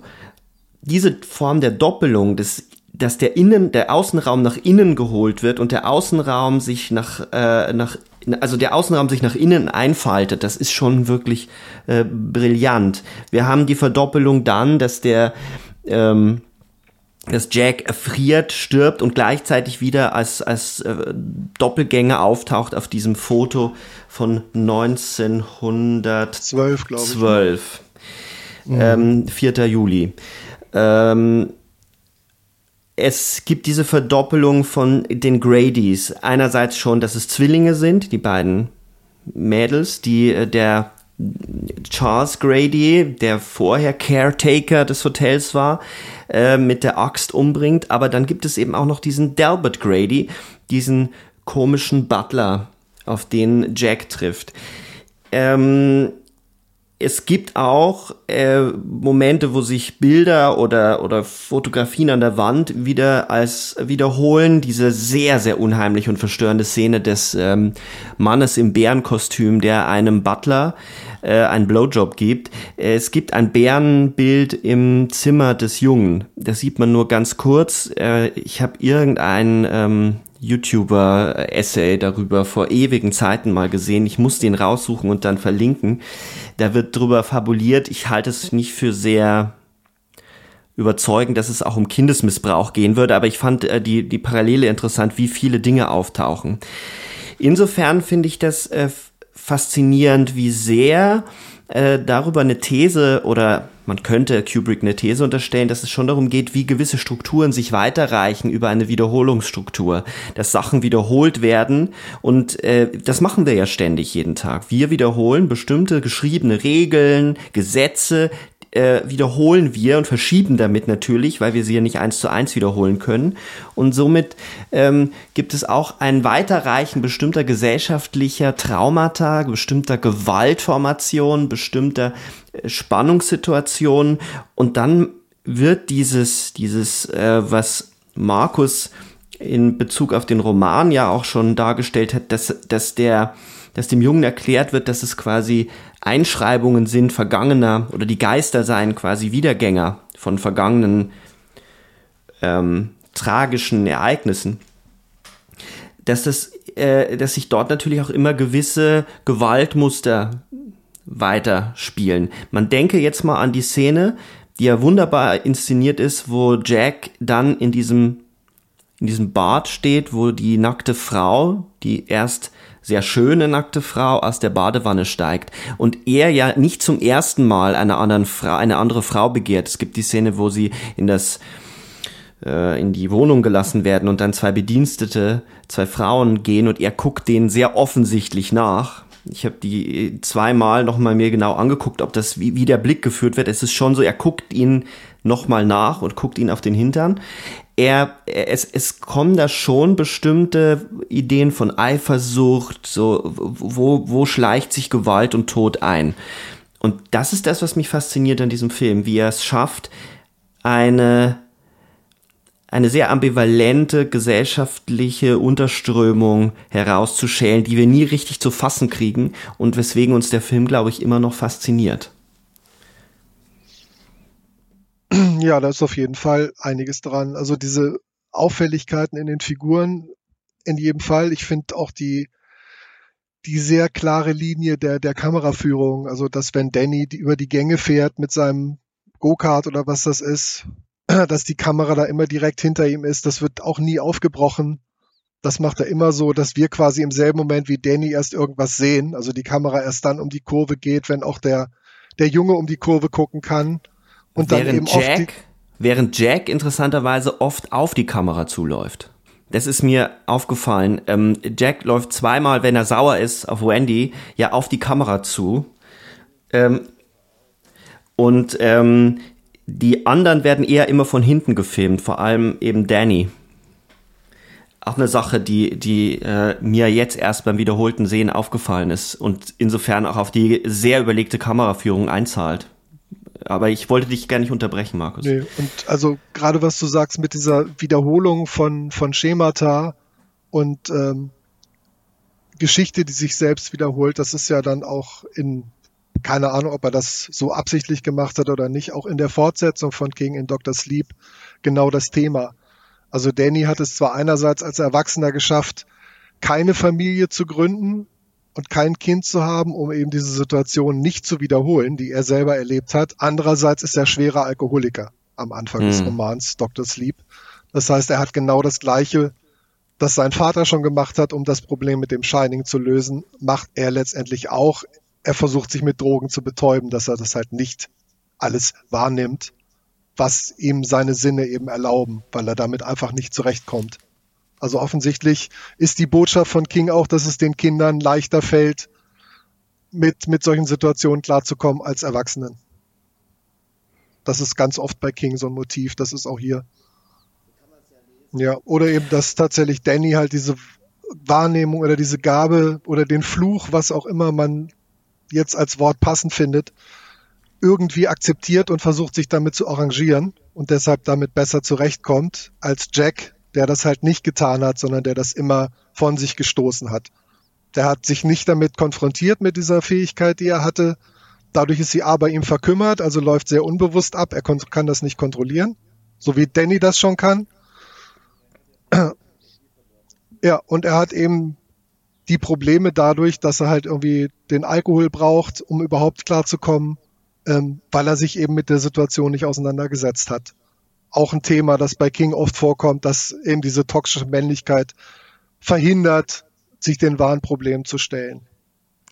Man, man könnte es natürlich auch zeitgemäßer interpretieren und das Shining als eine Art Hypersensibilität deuten, ähm, dass es Menschen gibt, die diese Unterströmungen oder diese Atmosphären in Räumen viel früher wahrnehmen und sich äh, weniger davon abgrenzen können. Also wenn Hypersensibilität ist ja immer noch umstritten, ob das jetzt wirklich eine ähm, eine psychische Prädisposition ist oder ob das nur eine Erfindung ist. Ähm, so wie es aber beschrieben wird, äh, hat es sehr viele Ähnlichkeiten damit. Und insofern ist es natürlich im King-Roman und auch bei Kubrick eher ins Fantastische gewendet. Aber diese Sensibilität für Räume früher als andere wahrzunehmen, wo Spannungen herrschen und äh, Atmosphären in diesem Hotel aufschnappt, das ist, äh, das scheint mir interessant zu sein, das unter dem Aspekt zu betrachten. Ja, habe ich mich vielleicht vorher nicht so passend ausgedrückt, aber genau das meinte ich, als ich ah, ja, gesagt habe, irgendwie. Hm dass dieses, diese, dieses Leben, das halt auf die, die Familie einstürzt, dass Danny da halt ganz andere Sachen wahrnimmt. Er hat ja zum Beispiel auch immer wieder, wenn er sich mit seinem Freund Toni unterhält in seinem Kinderzimmer, weiß er Dinge über seine Eltern. Ja, total. Also ja. er kriegt einfach mhm. Sachen mit, er, er spürt, dass zwischen den beiden was nicht stimmt. Und er kann das halt als Sechsjähriger aber nicht so formulieren. Sein imaginärer Freund kann das aber. Und Toni erklärt ihm dann eben, was, was Sache ist mit, mit einfachen und relativ harten Worten, auch wenn ich mich recht erinnere. Und die halt überhaupt nicht kindlich sind. So, also er hat da quasi so eine zweite, zweite Persönlichkeit ausgebildet, die ihn eben davor schützen soll. Und das klappt ja bei ihm dann auch ganz gut. Kommen wir doch von der Hypersensibilität nochmal auf den Kubrick zurück, auf den Film. Ähm, wir haben relativ viel jetzt schon über Stephen Kings Schreiben geredet. Wir werden noch mehr darüber reden müssen, nämlich wo sind seine Stärken und was verhindert eigentlich auch sehr oft äh, erfolgreiche Verfilmungen. Was ist so schwierig an, da, was ist so schwierig daran, einen Stephen King Roman zu verfilmen? Darüber werden wir noch sprechen, aber ich finde, weil wir ja auch ein Filmpodcast sind und weil Kubrick halt dieser Großmeister ist, den manche immer gerne auch vom Sockel runterstoßen wollen, aber ich finde, es ist eigentlich so gut wie unmöglich, diesen Mann herunterzustoßen, weil er so äh, großartig ist, zumindest für mich, der sich ja so sehr für Formen und für struktur strukturelle Argum äh, Elemente in Filmen interessiert. Was ist diese unheimliche Atmosphäre in diesem Film? Wodurch erzeugt Kubrick den Horror dieses Filmes, der ja eigentlich wenig klassische Horrorelemente hat? Also, äh, das wäre jetzt mal die Frage. Das könnte ja eben sein, dass ihr mir widersprecht. Das war jetzt mal so aus, aus der Hüfte rausgeschossene These, damit ihr auch was zu sagen habt. Dann schieß mal los, Markus. Was ist dieser, warum ist dieser Film ein ein gelungener Horrorfilm? Ist er überhaupt gelungen? Ja, absolut. Also ist sicherlich, wenn du alleine mal äh, guckst, was der für einen kulturellen Impact hat, also wie viele Sachen sich rund um Shining, um den Film wohlgemerkt, irgendwie schon angesiedelt haben. Es gibt da diese lange Doku über diese ganzen Fantheorien. Mhm. Es gibt Ready Player One, der irgendwie dem Shining-Film ein ganzes, ein ganzes Kapitel in seinem Film widmet. Also einer der drei Schlüssel, die sie da finden müssen, ist in dem Overlook Hotel versteckt, in einem virtuellen, als Verbeugung vor Kubrick und King. Spielberg ist offensichtlich da großer Fan und äh, daran merkt man schon, was, was der Film für eine, für eine Bedeutung hat. Also auch heute noch. Und ähm, ich finde also, was gerne übersehen wird, ist, ähm, wie großartig der Soundtrack ist, wenn man den ja. so nennen will. Also diese angeblich gibt es ja irgendwelche Schwingungen im, im einem Bereich, die man gar nicht hört, aber trotzdem irgendwie wahrnimmt, der irgendwie wohl für Unruhe sorgen soll. Ich habe das nie irgendwo bestätigt gefunden, ob das wirklich so ist, dass man da irgendwie mit irgendwelchen Sound gearbeitet hat, die dir irgendwie Angst machen. Weiß ich nicht. Aber in jedem Fall ist dieser Soundtrack, also diese Geräuschkulisse ist schon sehr, sehr unheimlich. Und viele von den Ideen, die Kubrick halt selber eingebracht hat, zum Beispiel gibt's im Roman diese dieses Heckenlabyrinth überhaupt nicht, sondern im Roman sind es so Heckentiere, die sich immer dann bewegen, die man gerade so aus den Augenwinkeln irgendwie noch sich bewegen sieht und wenn man dann wieder hinguckt, stehen sie aber. Aber es wird relativ klar im Roman, dass da tatsächlich irgendwas nicht mit stimmt. Und Kubrick hat wohl auch ursprünglich in seiner ersten Drehbuchfassung die Dinger drin gehabt, dann aber mit der Tricktechnik gesprochen und die haben gesagt, das kriegen wir nicht überzeugend hin. Und diese brillante Idee der, der ähm, Heckenlabyrinthe ist quasi aus der Not geboren, wenn man so will. Aber sorgt eben dafür, dass ähm, unglaublich spannende Szenen entstanden sind. Erstmal, wenn du sagst, irgendwie, wenn, wenn Jack Torrance auf das Modell guckt, wo er dann seine winzige Familie drin laufen sieht, aber eben auch das, das Finale, wo du dann wirklich irgendwie, wenn du den Roman nicht kennst, natürlich irgendwie unfassbare Angst um das Kind hast. Ja, vor allem, wenn er und da. Und eben so diese Urängste, dass sie tatsächlich irgendwie ein kleines Kind in Gefahr bringen. Das war 1980 immer noch so ein bisschen ein Novum für Horror. Ja, und selbst wenn du den Roman kennst, hat Kubrick ja diesen guten Trick gemacht ähm, und sich wirklich dann radikal vom Roman unterschieden, dass er, dass, dass der äh, Dick Halloran dann getötet wird mit der Axt. Weil im Roman kommt er ja als Deus Ex Machina und holt die Familie da raus. Und dann diesen, diesen Trick zu machen, äh, zu sagen so, Patsch, Deus Ex Machina ist tot, die Rettung aus dem Roman gibt's ja nicht, Freunde. Das ist schon ein super Move. Vor allem, wenn man sich überlegt, dass dadurch einfach mal eine komplette äh, B-Storyline, die, die durch den ganzen Film sich zieht, einfach abgehackt wird und völlig äh, null und nichtig wird. Also das ist wirklich, wirklich purer Horror, dass man einfach wirklich sagt, äh, die äh, B-Story, die man eigentlich aufbaut, weil man weiß, dass aus der Richtung die Rettung kommen wird, äh, die zu vernichten. Das ähm, quasi, quasi die frühe Dumbledore-Story. Irgendwie der vermeintliche, der vermeintliche Retter, der halt die Fähigkeit beherrscht wie kein anderer, der kommt nicht zur Rettung, sondern der wird selber Opfer. Also am Ende muss es der Junge alleine schaffen oder die Familie. Ja, es ist auch die, ich habe irgendwie dann denken müssen, es ist auch die subtilere Haneke-Version äh, dieses Zurückspulens des Films, was ja bei Funny Games äh, mittlerweile so aus der Zeit gefallen ist, dass Kubrick sehr, sehr reflektiert äh, all diese hoffnungsvollen Momente abkappt. Ähm, das tut schon weh in diesem Film. Ähm, genauso wie das äh, im Endeffekt in dem Moment, wo er von oben hinabblickt auf dieses Labyrinth, dann wandern ja, äh, dann wandern seine Frau und sein Sohn ja in seinem inneren Labyrinth, in dieser geschundenen Seele und das, da weißt du, eigentlich gibt es kein Entrinnen. Ja, ja, total. Das ist ja das, was ich meine, dass die im Endeffekt nimmt er sie mit genau. in seine, ja. nimmt sie mit in seine Hölle. Das ist, äh, das ist das, was ich eben meinte. Und genau. das Tolle ist, dass mhm. Kubrick Bilder dafür findet. Warum ich gesagt habe, ähm, dass er wenig klassische Horrorelemente äh, benutzt, glaube ich, hat damit zu tun, dass ich nicht sagen würde, es ist ein Horrorfilm, sondern es ist ein, ein Gruselfilm. So, wenn man filmhistorisch äh, draufblickt, hat der, hat der schon so Haunted äh, House Elemente drin, aber es ist jetzt kein Terrorfilm, Terrorkino, so wie es äh, Markus ihm bezeichnen würde, das mit Texas Chainsaw Massacre äh, beginnt. Nicht, nicht ganz, ja. aber, aber man kann sagen, dass quasi der, der der Film einen terrorisiert, aber wirklich auch mit einer Brutalität. Hier, glaube ich, gibt es eine hybride Form. Es ist schon, es gibt schon so Terrormomente, wo der Film einen traktiert, auch durch den Soundtrack. Da gibt es übrigens einen, im, es gibt ja im amerikanischen Raum, das habe ich auch jetzt nicht zum ersten Mal gesagt, so wunderbare YouTube-Essayisten.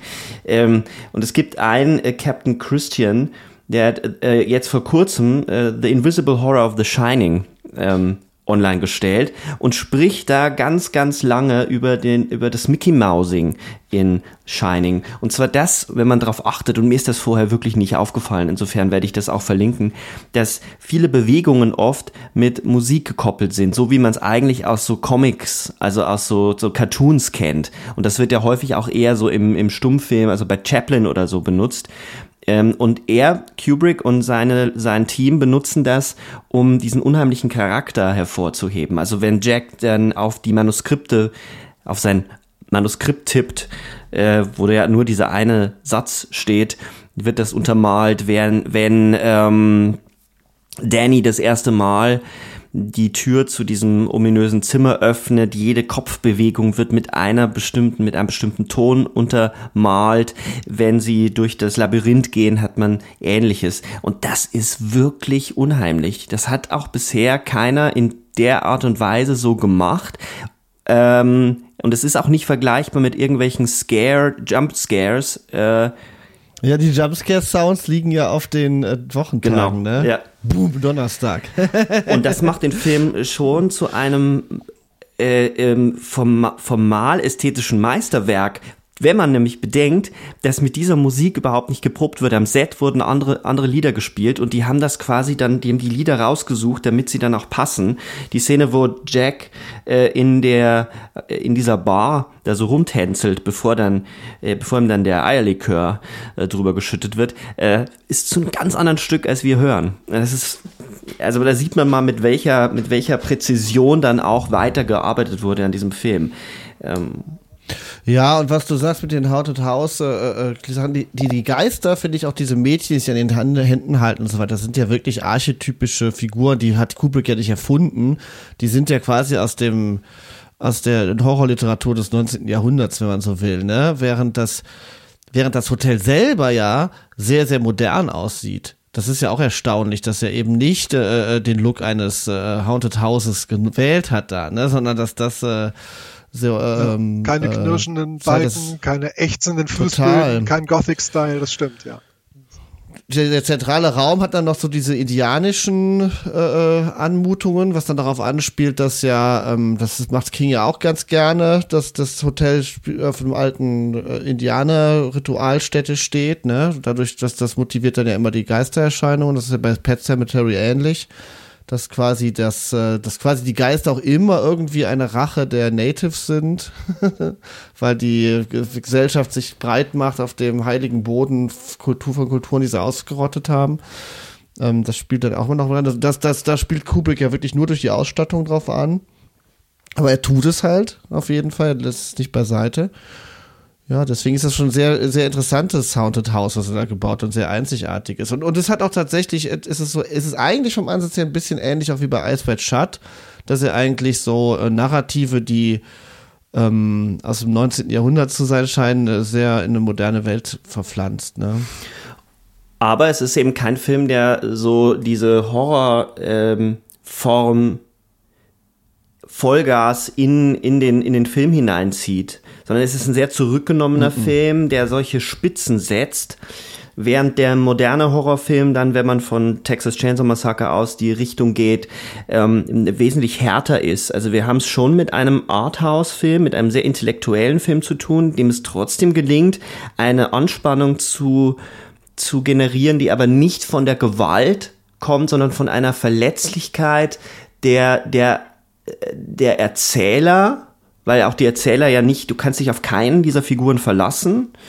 Ähm, die, die Musik ist der, der Terror der Musik, aber auch natürlich die, die ständige, dass du auf dich selber zurückgeworfen bist und dich die ganze Zeit wieder neu orientieren musst. Wo, in welchem Raum äh, finde ich mich eigentlich? Die Desorientierung äh, im, im Kubrickschen Film ist faszinierend.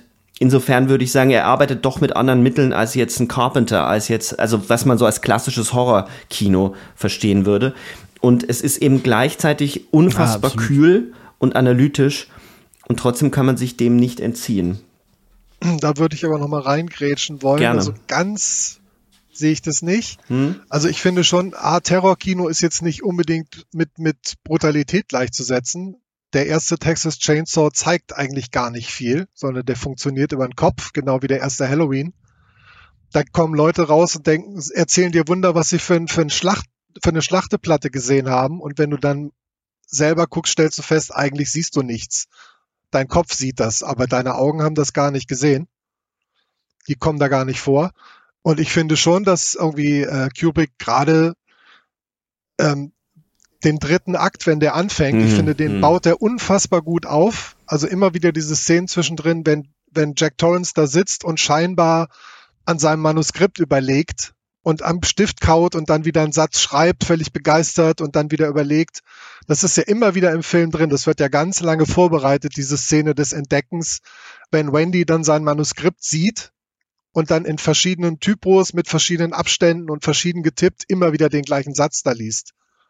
Und das trifft dich unfassbar hart als Zuschauer beim ersten Mal. Dieser Schock, wenn du verstehst, so der hat überhaupt nicht gearbeitet. Der sah die ganze Zeit so aus, aber der hat überhaupt nichts gemacht, sondern alles, was er gemacht hat, war nur in seinem Kopf. Und ab da wird das ein reiner Terrorfilm für mich. Hm. Ja, man muss ja auch alleine sagen, dass, dass die Szene, wenn er mit der Axt die Tür einschlägt und durch die, durch die Splitter durchspricht und die Frau dort äh, mit dem äh, das Messer umklammert und kreischt, das ist, das ist ja quasi das Symbolbild des Terrorkinos überhaupt ja. geworden. Aber ich ne? finde, es fängt eben schon an, wenn er sie dabei entdeckt, wie sie sein Manuskript liest und sie sich dann mit dem Baseballschläger schon gegen ihn wehrt, während er sie verfolgt, die Treppe hoch. Oh ja. Also ab da reißt mhm. die Spannung für mich nicht mehr ab. Vorher hat äh, Sebastian ganz recht, sind es immer wieder einzelne Spitzen, wie irgendwie das, ähm, die Frau in dem Zimmer oder die Zwillinge, die er immer wieder sieht, wenn er um irgendeine Ecke biegt, die dich kurz irgendwie hochjagen. Aber ich finde, ab diesem Moment, wenn sie das Manuskript findet, geht er nicht mehr vom Gas bis zum Ende. Ja, da gebe ich Und euch das ist dann schon, ja, das ist dann schon Adrenalin-Terror-Kino für mich. Ja, da gebe ich euch total recht, das stimmt. Die, die, das habe ich ein bisschen zu sehr ausgeblendet. Natürlich, das ist das die Tür durchhacken, dieses Bild, wo er durch diese, äh, durch diesen Spalt äh, durchblickt, das ist natürlich ins gesellschaftliche Bewusstsein schon so eingegangen als eines der unheimlichsten Bilder. Und insofern ist es auch äh, Terrorkino, weil natürlich die Gewalt von den Menschen ausgeht und nicht von irgendwelchen geisterhaften Erscheinungen. Aber deswegen habe ich ja gemeint, ich bin noch hin und her gerissen oder ich habe da versucht, irgendwie einen Weg zu finden, mir den Film zurechtzulegen und ich würde schon sagen, er operiert mit verschiedenen Bestecken und äh, wahrscheinlich zerfällt es dann wirklich oder ändert sich das Ganze dann beim dritten Akt und da äh, lässt er das Ganze in einen sehr modernen Horrorfilm kippen. Ähm, er ist ja so zeitlos. Der Film hat eine Zeitlosigkeit und entfaltet bis heute, während andere Horrorfilme Patina angesetzt haben, entfaltet dieser Film einen, eine Faszination, der man sich eigentlich kaum entziehen kann. Wenn wir jetzt aber mal ähm, zu dem Kosmos Stephen King kommen, weil ich glaube, über die Unterschiede, wie man das wahrnimmt, äh, da, da könnte man eine eigene Folge drüber machen und auch warum ähm, bestimmte Horrorfilm-Fans diesen Film dann doch gar nicht so gerne mögen. Auch darüber könnte man lange reden. Aber das machen. Genau, wir, können, ja, wir könnten wirklich mehrere, mehrere Staffeln könnte man aufnehmen, wenn man auf diese ganzen Fantheorien noch eingehen würde. Aber was wir ja auch machen wollten, war ähm, davon ausgehend jetzt mal reinzuspringen, warum es auch so viele schlechte Stephen King-Verfilmungen gibt. Ähm, nennt mal fangen wir das Spiel nochmal von vorne an. Nennt mal die in euren Augen schlechteste Verfilmung. Also wo euch, wo euch die Haare zu Berge gestanden haben. Gestanden sind. Entschuldigung. Das ist mit Sicherheit mehr als einmal passiert, deswegen schwierig. Ha, hau, hau so mal einen raus, jetzt ganz spontan. Ähm, also es gibt halt unfassbar viele so B- und C-Movie-Produktionen. Die ja, ja, sind genau. lausig zum Teil, die kannst du dir echt nicht angucken. Aber wenn man jetzt mal was Größeres nimmt, wo Hollywood also wirklich Geld reingesteckt hat und mit Stars besetzt hat, ist Dreamcatcher zum Beispiel ein ganz schlechter Film. Das ist aber ein schlechtes Ja, Buch. da mag ich auch das Buch nicht genau, aber der Film ist nicht toll. Bei Cell ist es ähnlich, Mhm. da mochte ich das Buch schon nicht, aber der Film ist noch mal schlechter. Oh ja. Boah, das ist ja Mhm. unerträglich. Mhm. Ähm, also es ist, ist tatsächlich oft so, letztendlich lässt sich das, glaube ich, einfach erklären, wenn man Kings eigene Sicht auf sein, auf sein Werk oder auf seine Art zu arbeiten sich vor Augen führt. King selber hat mal vielleicht, um seinen Kritikern auch sämtlichen Wind aus den Segeln zu nehmen, hat mal gesagt, ähm, seine Bücher sind das literarische Äquivalent zu einem Cheeseburger mit Pommes. Also einfach, Mhm. aber macht satt. Hat aber keinen Sterneanspruch. Und ähm, das Ja, ist ja, auch so, also es passiert viel vordergründig bei ihm. Ist. Mhm. Also wirklich, Ja. wenn er ein Komma setzt, dann macht er das, um den Satz in zwei Teile zu trennen und hat da keine intellektuelle Absicht hinter. Also er ist ein Erzähler, aber kein, kein großer Literat, wenn man so will. Ja, man hat sogar, man hat manchmal den Eindruck, dass er Angst vor seinem eigenen Intellekt hat, finde ich. Dass er dann immer, äh, wenn es, äh, dass er da zurückrudert. Weil, weil im, das Komische ist, dass er die Stories, wenn sie gut sind, und, und die meisten Bücher von ihm sind gut, dann darf man sich nicht vertun. Das sind einfach so viele, ähm, aber, der, aber das, das, der Löwenanteil seines Werks ist schon gute Literatur, finde ich, gute Popliteratur. Ähm, das, ähm, aber das, äh, äh, der, der, der Kern seiner guten Stories ist ja meistens dann doch so faszinierend, dass es dann mehr ist als ein Burger. Das ist ja wirklich äh, totales Understatement von ihm, weil es ist ja schon faszinierend, dass es da ja schon irgendwie schon nur dieses Entweder-Oder zu geben. Also dass, dass es ein Autor ist, der einer, einerseits ähm, Vorlagen liefert für äh, äh, Direct-to-DVD Billo-Filmchen und gleichzeitig aber auch, man kann schon fast sagen, äh, fast alle mega großen Regisseure um sich versammelt hat, ne? Ja, viele. Also der, im, im, ja, das ist also wenn du von Kubrick verfilmt bist, das ist ja eh schon die Adlung ohne Ende.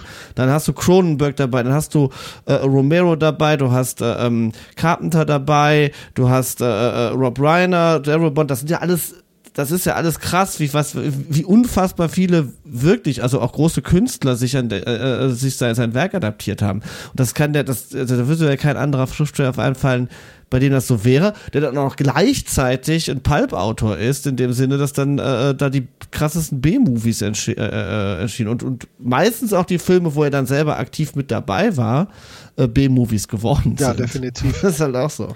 Ja, es Das ist aber begann auch ohne Warnung.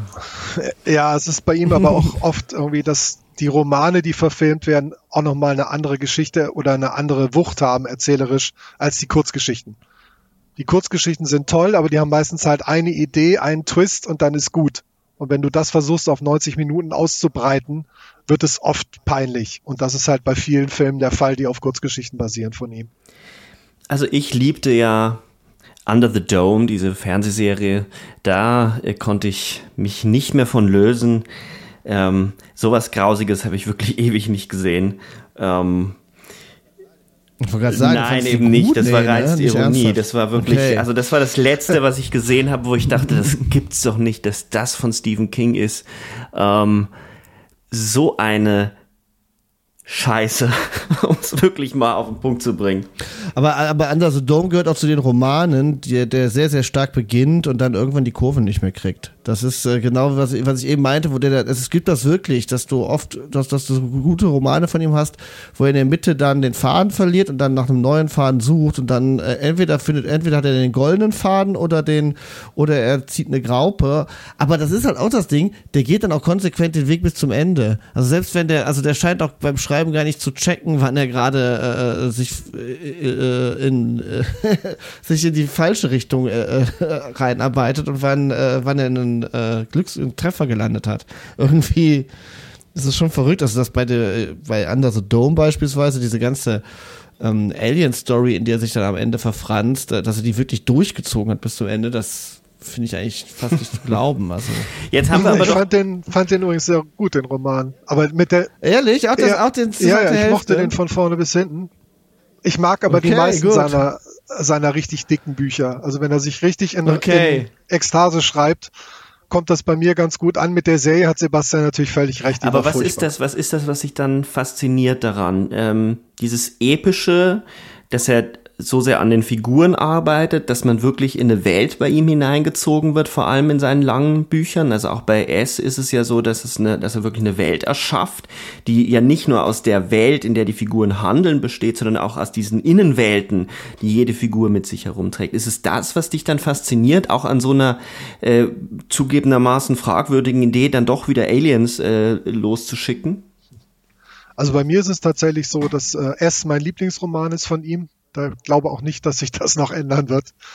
Mhm. Er hat, er hat vielleicht noch ein paar in sich, ein paar gute, das weiß man nicht. Er ist ja nun auch schon über 70, aber ich glaube nicht, dass er da nochmal drankommt. Ähm, ja, für mich ist es tatsächlich so, dass er einfach ein unglaublich guter Erzähler ist. Das heißt, der schreibt drei, vier Sätze und ich habe was vor Augen. Sofort.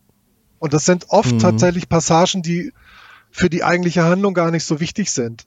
Also mir ging es zum Beispiel so bei der Anschlag, also bei diesem 1122 oder 2211 äh, 63 heißt er, glaube ich, im Original. Diese, diese mhm. Zeitreise, um das Kennedy-Attentat zu verhindern. Da fand ich vor allem die Passagen unglaublich spannend, wenn sich der Charakter aus den 2000ern in den 60ern versucht einzuleben, ohne aufzufallen. Das ist, da ist ja, gar kein Horror drin, großartig. aber es ist fantastisch mhm. geschrieben und ja. führt dir halt so plastisch vor Augen, wie die, wo die Probleme liegen. Und er schreibt das einfach so, dass du dran bleibst. Also aber der Roman, finde ich, ist einer von denen, wo, ähm, wo auch dieses Mitte-Problem kommt und der den goldenen äh, Weg findet. Weil, weil der, weil nämlich das total fantastisch an diesem Roman ist, dass der als Thriller beginnt, als Time-Travel-Thriller und sich dann plötzlich ab der Mitte wirklich in eine, in eine ganz, ganz toll hinreißend erzählte Liebesgeschichte wandelt, wo man mit, äh, womit wahrscheinlich weder King gerechnet hat, als er den Roman angefangen hat zu schreiben, wie man auch beim Lesen nicht damit rechnet. Und das, äh, das ist einer der rührendsten Romane dann am Ende geworden. Ja. Das ist wirklich King wahrscheinlich schon, wenn du mal guckst, wie oft irgendwelche Liebesgeschichten bei ihm tragisch enden. Und zwar richtig Gut, tragisch. Okay, aber dass das, das, das, das so eine, ich meinte nur, dass der, also die Figur zieht sich ja in dem Roman mit dem, ab der Mitte mal eine ganze Weile lang aus der Handlung raus, ne? Also es ist ja wirklich so, ähm, also es ist, es ist ja wirklich so, dass, also er ist ja in, der, in die Vergangenheit gereist, um das Kennedy-Attentat zu verhindern. So, und dann kommt halt im Prinzip die Stelle, wo King gemerkt hat, oh, der hat ja noch sechs Monate, bis das Attentat stattfindet, aber eigentlich hat er jetzt schon alles vorbereitet. Äh, äh, eigentlich könnte das Attentat jetzt stattfinden und dann musste, wusste er, die Figur braucht jetzt noch eine Weile was zu tun.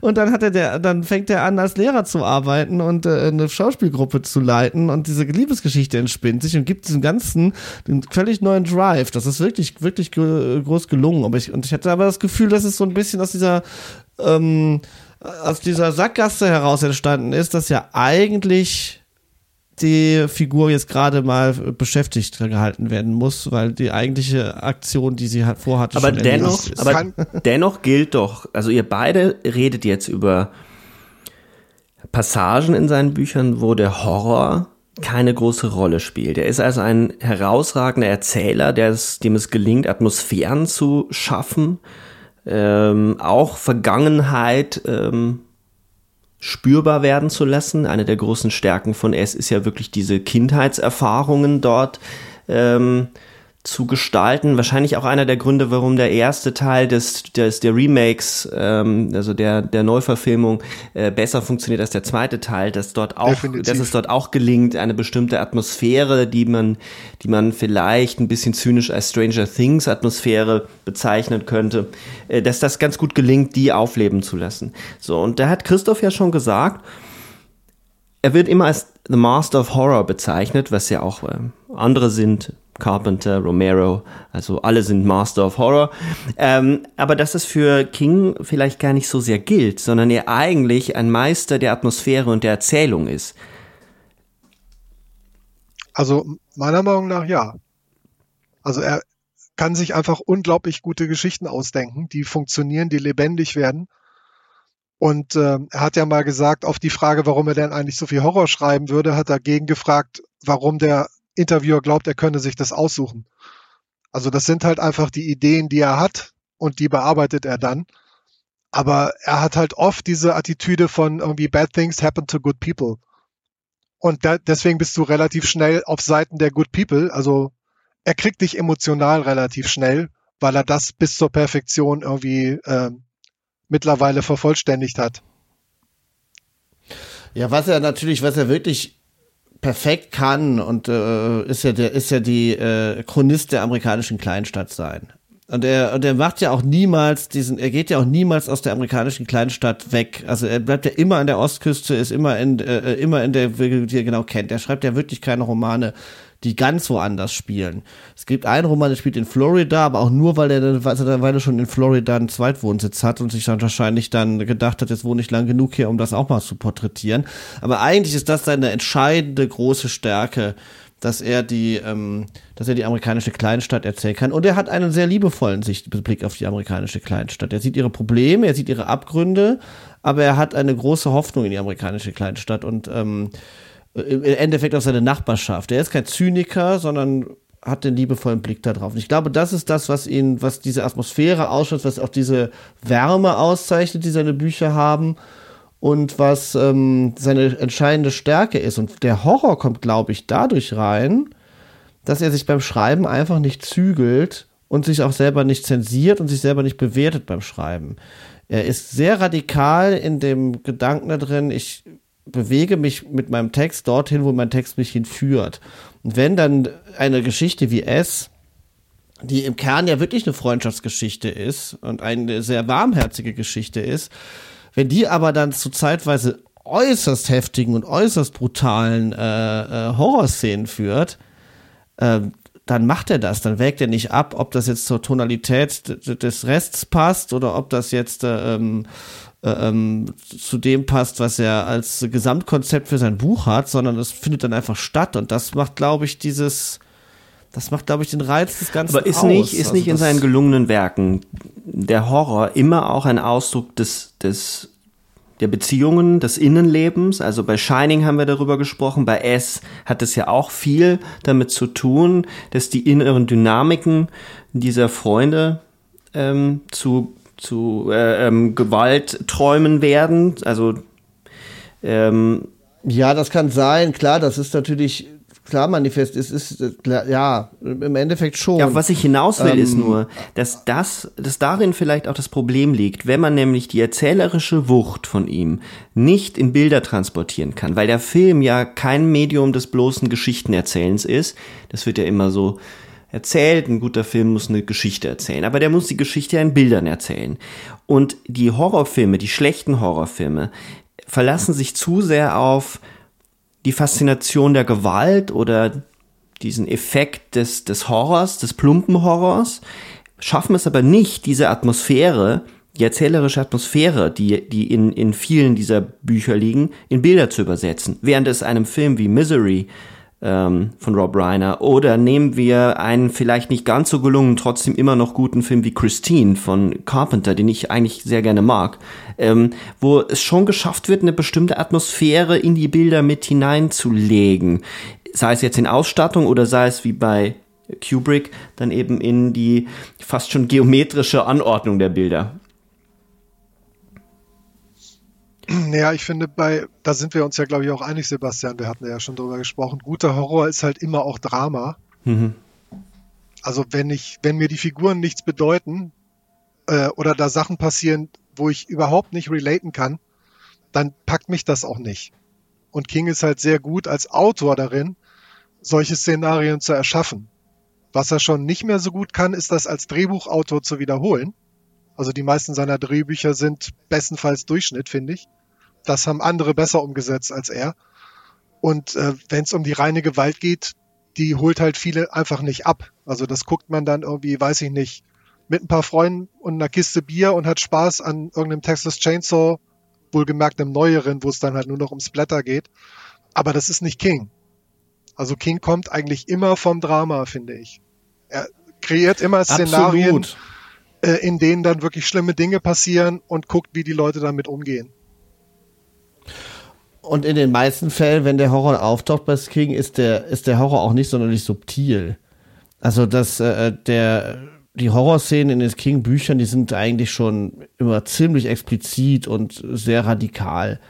Und ähm, das, was du gerade an Beispielen auch gesagt hast von Filmemachen, das sind diese Bilder, die da gefunden werden.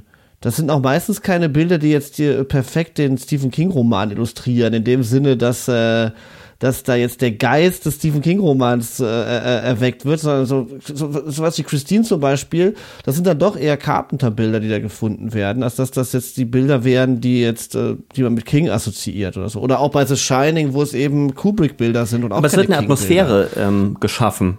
Ja, ja, absolut. Also die, die Stories bieten halt die, die Möglichkeit, äh, Atmosphäre Aber würdest du denn ja? Also sagen, also Misery ist da anders? Also ist es, sind es keine Rob Reiner-Bilder?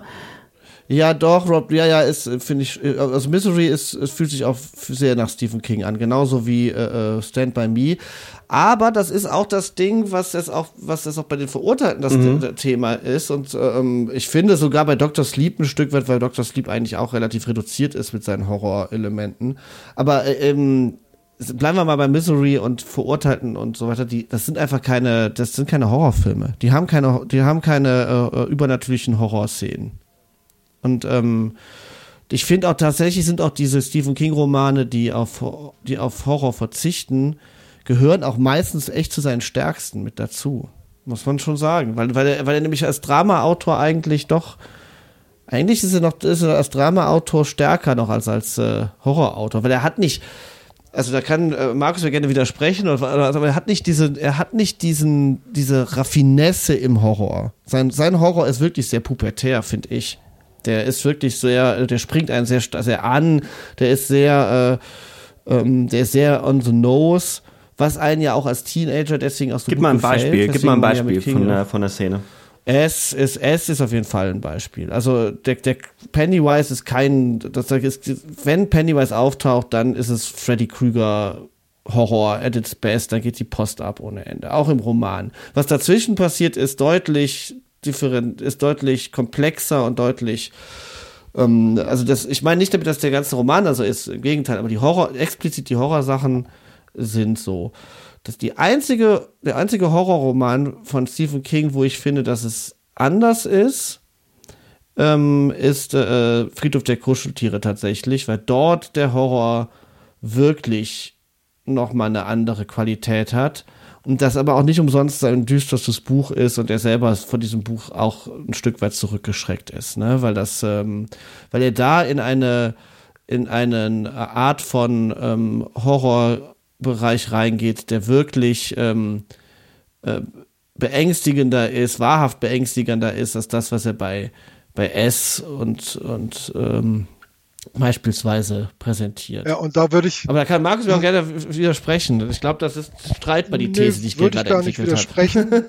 Also ich finde gerade tatsächlich auch Pet Cemetery ist für mich eins der Bücher, wo ich behaupten würde, da wusste King am Anfang des Schreibens bereits, wie das ausgeht, weil das ist zwingend. Ja, glaube ich auch. Mhm. Also das ist tatsächlich diese Reise in die, in die Dunkelheit, die, die ist tatsächlich geplant und ich finde, das merkt man.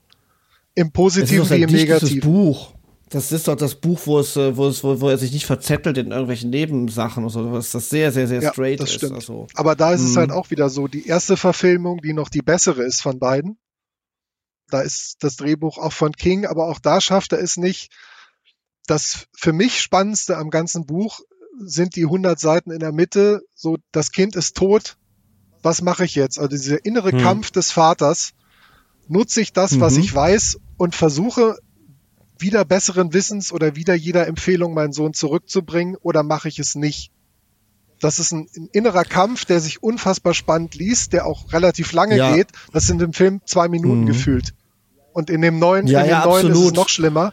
Und das mhm. sind die, das sind die Grenzen. Absolut. Also da, ja. das sind die Bereiche, die bisher für meinen Geschmack in den Horrorfilmen von King fast nie wirklich gut umgesetzt wurden.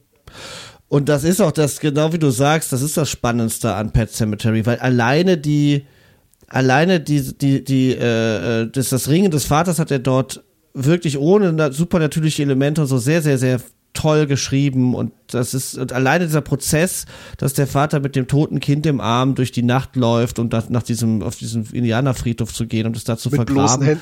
Das ist mit bloßen Händen. Das ist als Prozess schon so unfassbar gruselig, ähm, dass es all den Geisterzauber, den er dann doch noch drumherum hat, nicht braucht, weil es treten ja diese ganzen äh, schamanischen Geister dann auf auf dem Friedhof, die ja noch ein bisschen bu-bu-bu machen.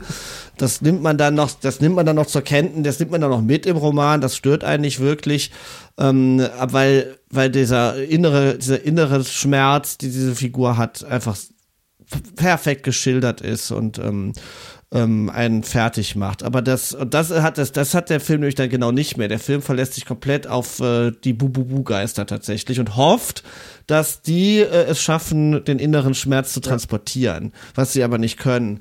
Äh, was da wirklich, also das kann ich immer nur, äh, das habe ich schon oft empfohlen, was wirklich eine ganz, ganz, ganz, ganz tolle äh, Pet Cemetery ähm, Produktion ist, die ich auch immer traditionell mir an, äh, um Halloween herum anhöre, ist ähm, die WDR, vom WDR eine Hörspielversion äh, von, von Friedhof der Kuscheltiere, die ursprünglich Friedhof des Grauens hieß, wegen irgendwelchen rechtlichen Problemen. Aber auf YouTube findet man sie unter Friedhof der Kuscheltiere Hörspiel und die ist sensationell. Weil sie die, weil sie, sie eine unfassbar beklemmende Stimmung hat und komplett den Fokus auf ähm, die Innerlichkeit setzt und das innere Drama und den Geisterzauber nahezu ganz weglässt und das ist wirklich, wirklich Ich hatte ähm, mal das Vergnügen mit Shamalayan ähm, ein Interview führen zu können. Ähm, ich bin jetzt kein großer Fan von all seinen Filmen, aber das, was er da gesagt hat, fand ich schon ähm, beeindruckend. Also da war er, glaube ich, selbst reflektierter, als seine Filme sind. Aber er hat sein eigenes äh, Werk so beschrieben, dass er sagt, er ist irgendwie in der Mitte zwischen einem Autorenfilmer und einem Horrorregisseur oder einem Genreregisseur, dass er sich, das, was ihn fasziniert an, an Arthouse oder am europäischen Film, ist die Zeit, die der Film darauf verwendet, Alltäglichkeiten einfach laufen zu lassen und darin aber einen Ausdruck zu schaffen. Also wenn jemand langsam den sich anzieht. Im amerikanischen Film ist das äh, super schnell weggeschnitten, super schnell in die Handlung überführt, also im Mainstream-Film, während ähm, europäische äh, äh, Autorenfilme den ganzen Prozess wie die Hose angezogen wird und jeder einzelne Knopf wird zugemacht. Ähm, warum, warum werfe ich das jetzt mit rein? Weil mir das eines der großen Probleme zu sein scheint, die äh, King seinen, äh, seinen potenziellen Verfilmerinnen äh, mitgibt, nämlich dass sich in seinen Büchern ganz viel innere Handlung abspielt und ganz viel äh, gar nichts, so viel gar nicht passiert. Also das bedeutet, mh, im, im Film und dann auch im Horrorfilm, wenn man einen Mainstream-Horrorfilm machen will. Und das scheint mir das Problem bei der, bei den Friedhof der Kuscheltier-Verfilmungen zu sein, vor allem bei der neueren. Man will die ganze Zeit das Publikum bei der Stange halten und will diesen Thrill erzeugen und lässt das Drama aber nicht hochkommen. Das heißt, äh, eigentlich würde man, wenn man diese Stoffe, und das zeigt sich dann auch, wirklich FilmemacherInnen gibt, die eine eigene Handschrift haben, die sich trauen, den Film auch auseinanderfallen zu lassen oder ihnen andere, andere Tonalitäten mitzugeben, was De Palma ja macht in äh, Carrie. Auch wenn er nah dran ist, kommt bei diesem Film, der, den ich bevor es ein Horrorfilm ist, eher als ein Drama, ein Pubertätsdrama sehen will, eine, ein, ein, ein Film, der auch sehr feministisch gelesen werden kann, äh, der nimmt sich die Zeit, da auch in dieses, in diese Traurigkeit, in diesen, in dieses Trauma hineinzugehen durch die Bilder, die er findet. Und ähm, bei Friedhof der Kuscheltiere, bei der Neuverfilmung ist es einfach so, oh, man muss zum, zum Höhepunkt, man muss zum nächsten äh, Horrorfilmbild, zum nächsten Terrorbild. Und der, der Grund, warum Friedhof, äh, warum Friedhof der Kuscheltiere, sage ich, warum es Kapitel 2 so dermaßen scheitert, ich finde diesen Film so grottenschlecht, weil er einfach nur noch eine Geisterbahn ist, der von einer äh, von einem Horrorszenario ins nächste kommt, wo ein Clown ähm, Freddy Krüger wird, aber eben nicht Freddy Krüger der guten Filme, sondern der schlechten Filme, in der man eigentlich schon weiß, wie die Dinge ablaufen werden. Ohne das Drama das, ähm, der, der zerbrochenen Freundschaft wirklich ent zu entfalten. Und insofern erzeugen diese Filme auch keine Angst, während Misery ein Film ist, der ja natürlich Gewaltspitzen hat, aber streng genommen auch ein Drama einer, ein Drama über eine verstörte Frau ist. Eine Frau, die sich die, die so einsam ist, dass sie sich in eine Romanfigur verliebt und diese Liebe zu einer, einer Romanfigur, einer Fiktion, äh, äußert sich dann eben in Gewalt. Und ich glaube, dass man ja, in diesem Nachdenken. Ja auch ein reines Kammerspiel. Ja. Also ich glaube, was man sagen kann, ist, dass die Stephen King-Romane, die bieten eigentlich alle ähm, starke Bilder und auch eine starke, klassisch konstruierte leicht konsumierbare äußere Handlung. Das schon. Die haben, die, die, haben, die haben starke Prämissen, die haben starke Bilder und die haben immer einen dritten Akt, der äh, ein gewisses Tempo hat und äh, der einem, der wo, wo die komplett die Page-Turner-Logik äh, äh, äh, ähm, bedient wird, ähm, so dass man auf jeden Fall immer den Zugang zu einem äh, Mainstream-Publikum und, und einem Gelegenheitsleser und so garantiert hat.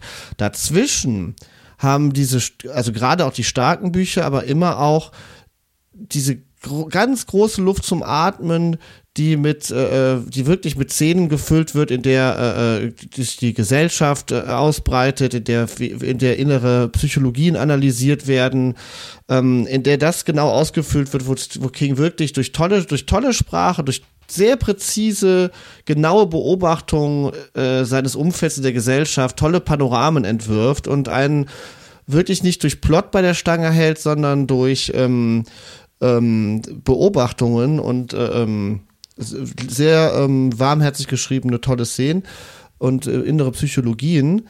Aber das füllt halt immer nur das aus, was im, das sind immer alles die Sachen, die man im Prinzip weg, wegwerfen kann, wenn man äh, das die Verfilmung macht, weil dann braucht man nur diese starken äußeren Plotpoints, äh, die dir, die alle Romane auch bieten. Wenn du die aneinander reißt, dann hast du quasi schon mal die Struktur. Du musst es halt nur schaffen, ähm, dazwischen etwas zu finden, mit dem du das auch ausfüllen kannst. Also wenn du das, wenn du das, was nicht verfilmbar ist, wenn du das, was King da in, äh, äh, ausbreitet, wenn du das weglässt, dann musst du da was Eigenes reinmachen. Und die guten Filmemacher schaffen es, etwas Eigenes zu finden und das da reinzugeben. Und die schlechten machen es halt nicht. Und dann haben, haben dann nur diese Perlenkette an äußeren in äußeren Sachen. Und bei S zum Beispiel war es auch ein Fehler, meiner Meinung nach, das überhaupt voneinander loszureißen. Also da verfilmt man entweder die Kindheitsstory oder man lässt äh, oder man äh, äh, oder man unterschneidet es, weil das miteinander untrennbar zusammenhängt. Also das wäre ja so, als würde man bei Titanic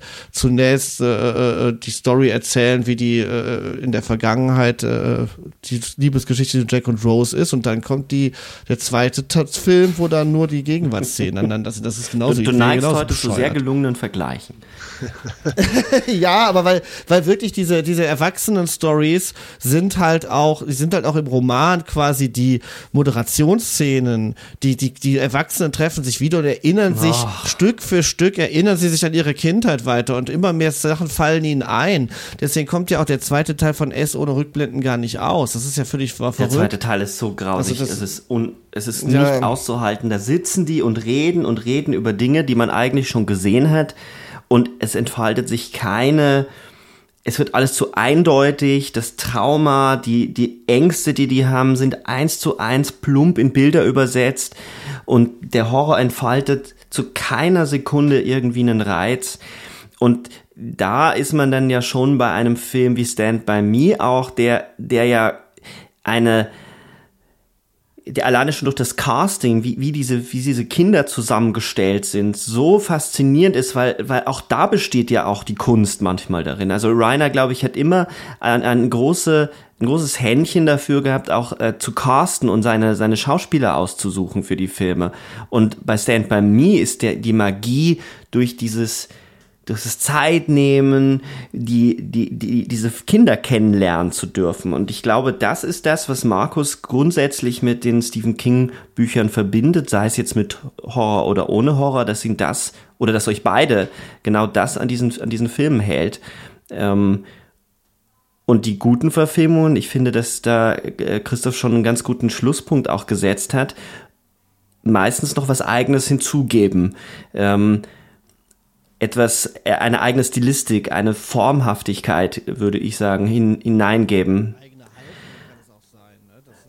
Und das macht ja sogar einen, einen relativ misslungenen Romero wie Stark ähm, dann immer noch interessanter als irgendwie äh, Tommyknockers oder ähm, Aber Stark ist halt auch, das, äh, also ich finde den gar nicht so misslungen. Äh, Ich, ich finde das Ganze, ich finde das alles, äh, äh, dieses, alles, was mit Stark zu tun hat, irgendwie ein völlig verrücktes Phänomen. Weil, ganz ehrlich, der Stark ist doch ein völlig abstraktes, ist ein völlig abstrakter Plot. Da geht es um einen Autor, der unter Pseudonym geschrieben hat, sich dann überlegt, äh, ich schreibe jetzt nicht mehr unter Pseudonym, sondern werde jetzt PR-technisch äh, mein Pseudonym dort zu Grabe tragen. Dieses Pseudonym wird äh, kommt aus dem Grab heraus und, und jagt ihn die ganze Zeit, wo man denkt so, Leute, jetzt echt, das ist kein Problem, mit dem sich irgendein Mensch da draußen, der nicht Autor ist, auch nur ansatzweise identifizieren kann. Das ist sowas von sowas von weit hergeholt eigentlich von der von der Grundannahme ähm, und dass ich das dass das dann auch das dann auch noch in einen Film zu übersetzen ähm, ist eigentlich purer Wahnsinn Ja, das war schon ein sehr egozentrischer Roman, das muss man sagen. total Absolut. Und das ist, äh, ich verstehe ja dieses, ich verstehe die Faszination des äh, mein böser Zwilling und äh, meine Stadt, aber das, aber das auf dieser, das auf dieses völlig abstrakte, mein Pseudonym äh, fängt an, mich zu jagen, eben, das fand ich Ja, schon das- erstaunlich. Das eigentlich klassische Doppelgängermotiv funktioniert in dem Film auch, oder auch in der Story nicht besonders gut. Das ist halt das Problem, finde ich.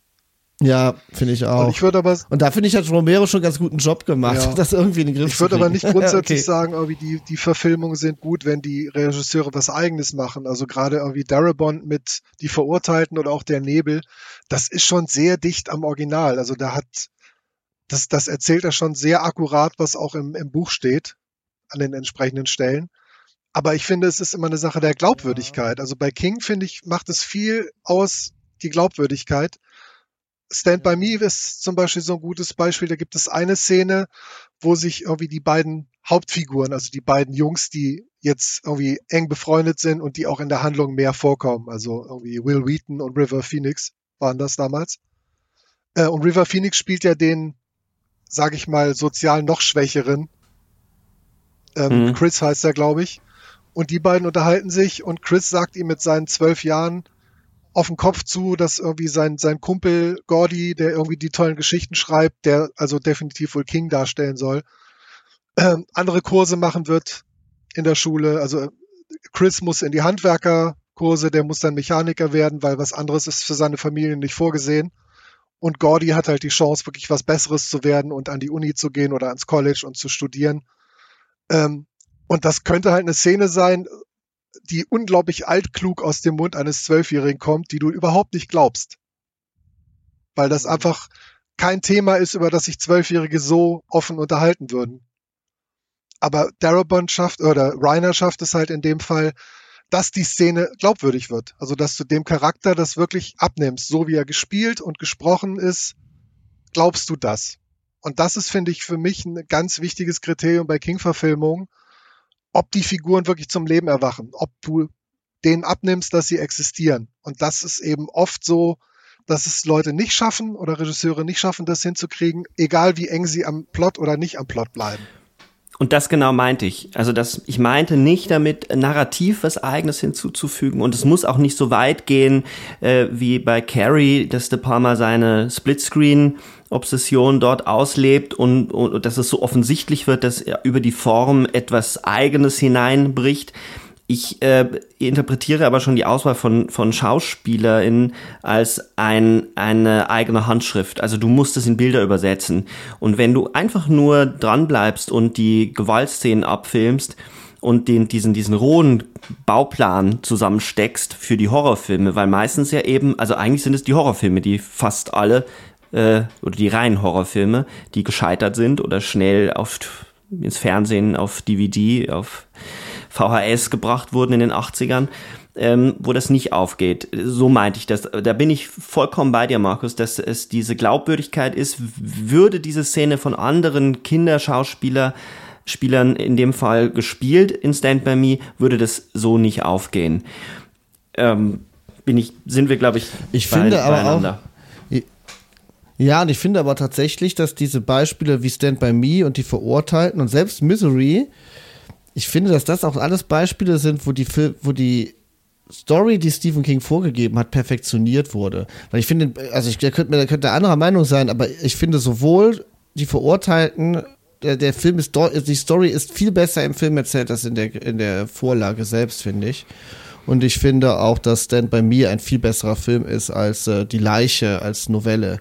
Ähm, das ist, das sind, und, und, und auch Misery ist ein besserer Film als die Romanvorlage. Also ich habe da das Gefühl, dass, die, dass das auch Beispiele sind, wo die, wo die Regisseure diese Story genommen haben und an sehr entscheidenden Punkten optimiert haben. Aber das ist das, was mir äh, jetzt sehr gefällt an unserem Gespräch, das jetzt äh, doch schon eine ganze Weile geht. Wir kratzen jetzt dann bald an der Zwei-Stunden-Nummer und müssen das langsam mal zu Ende bringen. Aber was mir total gut gefällt, ist, dass man, dass man eintaucht oder beim Eintauchen in das Werk von King merkt, wie man anfängt, darüber zu reden, wie unterschiedlich die Medien funktionieren, wie unterschiedlich ein Buch funktioniert und das Filmemachen eben nicht äh, sich einfach nur auf einer Geschichte ausruhen können, sondern auch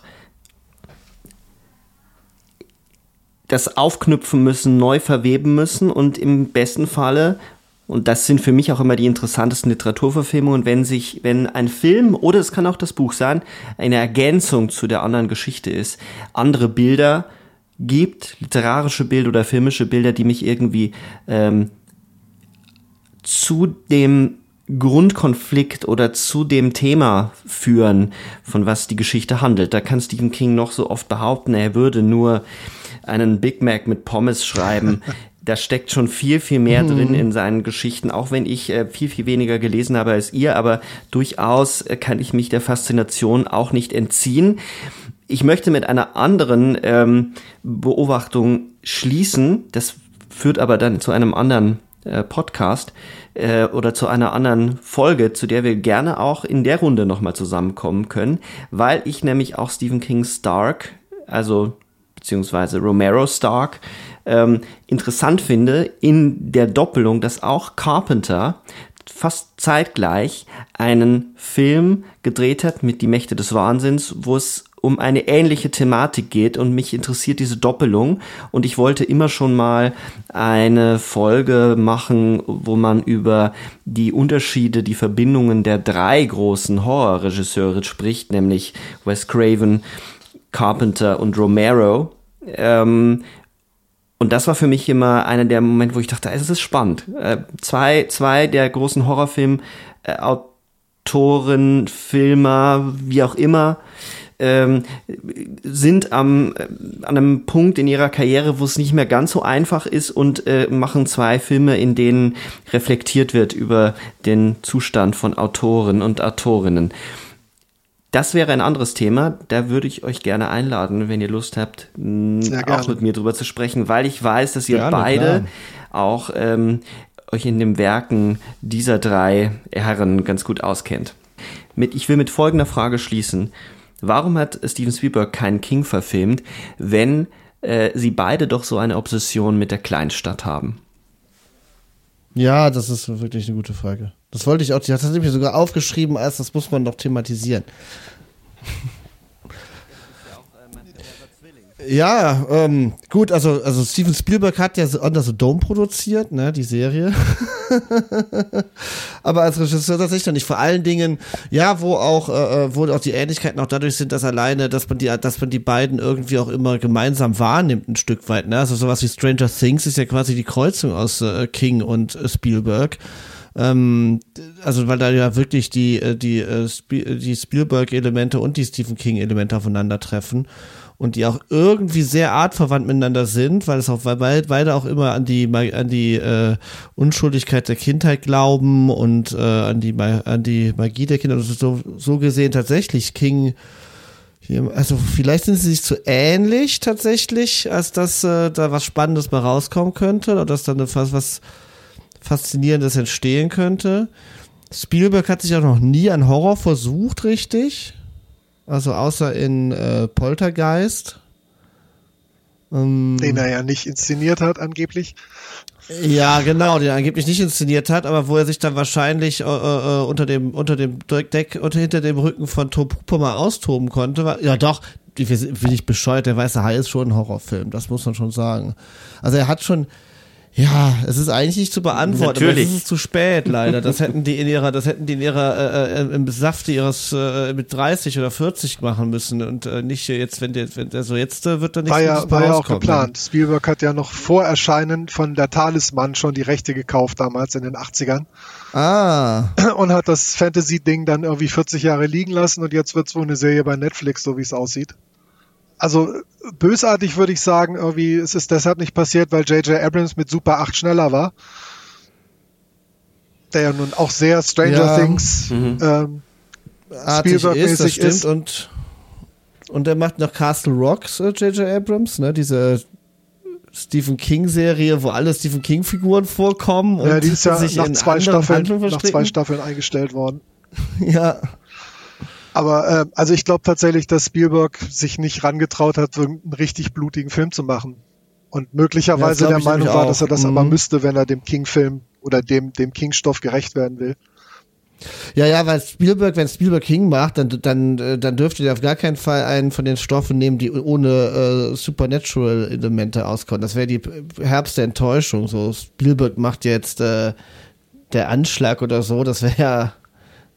Da wird man ja gähnen. Da müsst, das müsste schon. Aber ich wüsste auch gar nicht, welchen Stoff sollte Spielberg denn verfilmen.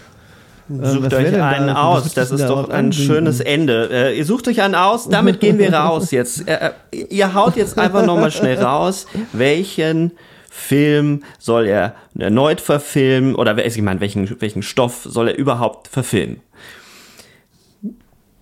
Welchen würdet ihr gerne sehen? Also, ein Remake dürfte es nicht sein, das ist sehr langweilig. Oh, es darf auch ein Remake sein. Hau einfach raus. Okay.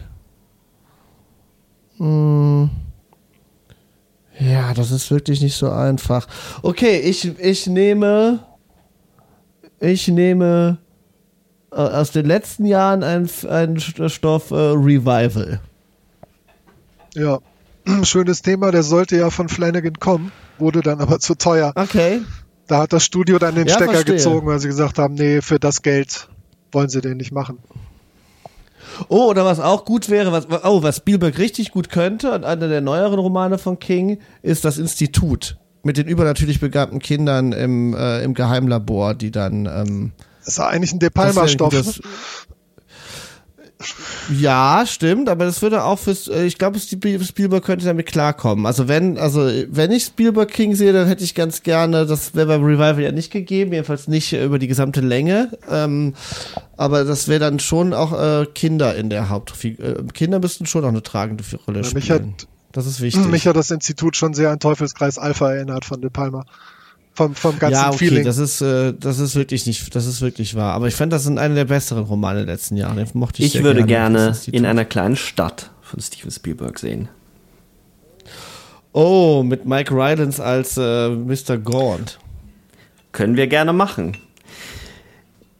es hat mir großen Spaß gemacht. Auch Darf wenn ich auch noch? ich wollte, ich wollte, ich, so, ich, ich wollte gerade, ich hatte das Gefühl, er windet sich so drum herum. Jetzt, jetzt raus damit. Nee, nee. Also äh, ich würde tatsächlich gerne äh, Joyland sehen. Joyland ist so, ein- so ein, so Oh, ein, so ein kleiner gut. Roman, quasi so ein, so ein Zwischendurch-Roman zwischen Under the Dome und äh, dem Kennedy-Attentat erschienen. Und den finde ich Ja. sehr stark. Der ist wen, da ist der ganz ist wenig. Horror drin, bisschen Supernatural, aber nicht viel. Aber toll erzählt. Ja. Auch wieder so ein, so ein Coming Ja, of Age. wirklich. Also im Prinzip äh, ein junger Mann mit dem ersten großen Liebeskummer, das ist so die Ausgangsposition. Und der ist A relativ dünn mit 250 Seiten, also der passt auch inhaltlich ganz gut noch in den Film, im Gegensatz zu den 800 Seiten Biestern. Und der ist wirklich sehr charmant, finde ich. Das Ja, ich wäre auch mag- ein auch Sehr, sehr Spielberg-Thema. gerne. Voll. Gebe ich dir recht. Super, super Antwort. Es hat mir ah, ich merke schon, eigentlich sind wir gerade wir, erst am wir Anfang. sind am Anfang. Wir können, ja, wir können ja noch eine Fortsetzung äh, einsprechen. Wenn wir es besser machen als S, Kapitel 2, bin ich dabei. Es hat mir ganz großen Spaß gemacht mit euch. Ich äh, gehe hinaus aus dieser Folge mit ganz viel Gedanken im Kopf über äh, Form und Inhalt und Schreiben und äh, Bilder einfangen, aber auch mit wunderbaren Vergleichen. Christoph war heute die Vergleichsmaschine. Äh, Okay. Es hat mir wahnsinnig viel Spaß gemacht mit euch. Und äh, insofern äh, hoffe ich wie immer am Ende unserer Folgen, dass sich einige da draußen, unsere Zuhörerinnen und Zuhörer, entschließen, sich dem Werk äh, von Stephen King nochmal von anderen Seiten zu nähern und vielleicht auch drüber nachdenken, welchen Film Stephen King, ach, welchen Film Steven Spielberg, Spielberg. äh, ver nochmal verfilmen könnte oder welches Buch. Das könnt ihr uns gerne schreiben auf allen Social Media Kanälen, die euch zur Verfügung stehen, auf denen wir zu finden sind: Facebook, Twitter, Instagram. An dieser Stelle bis bald und vielen Dank fürs Zuhören und vielen Dank euch beiden. Ja, gerne. Danke auch. Es war super. Bis bald. Tschüss.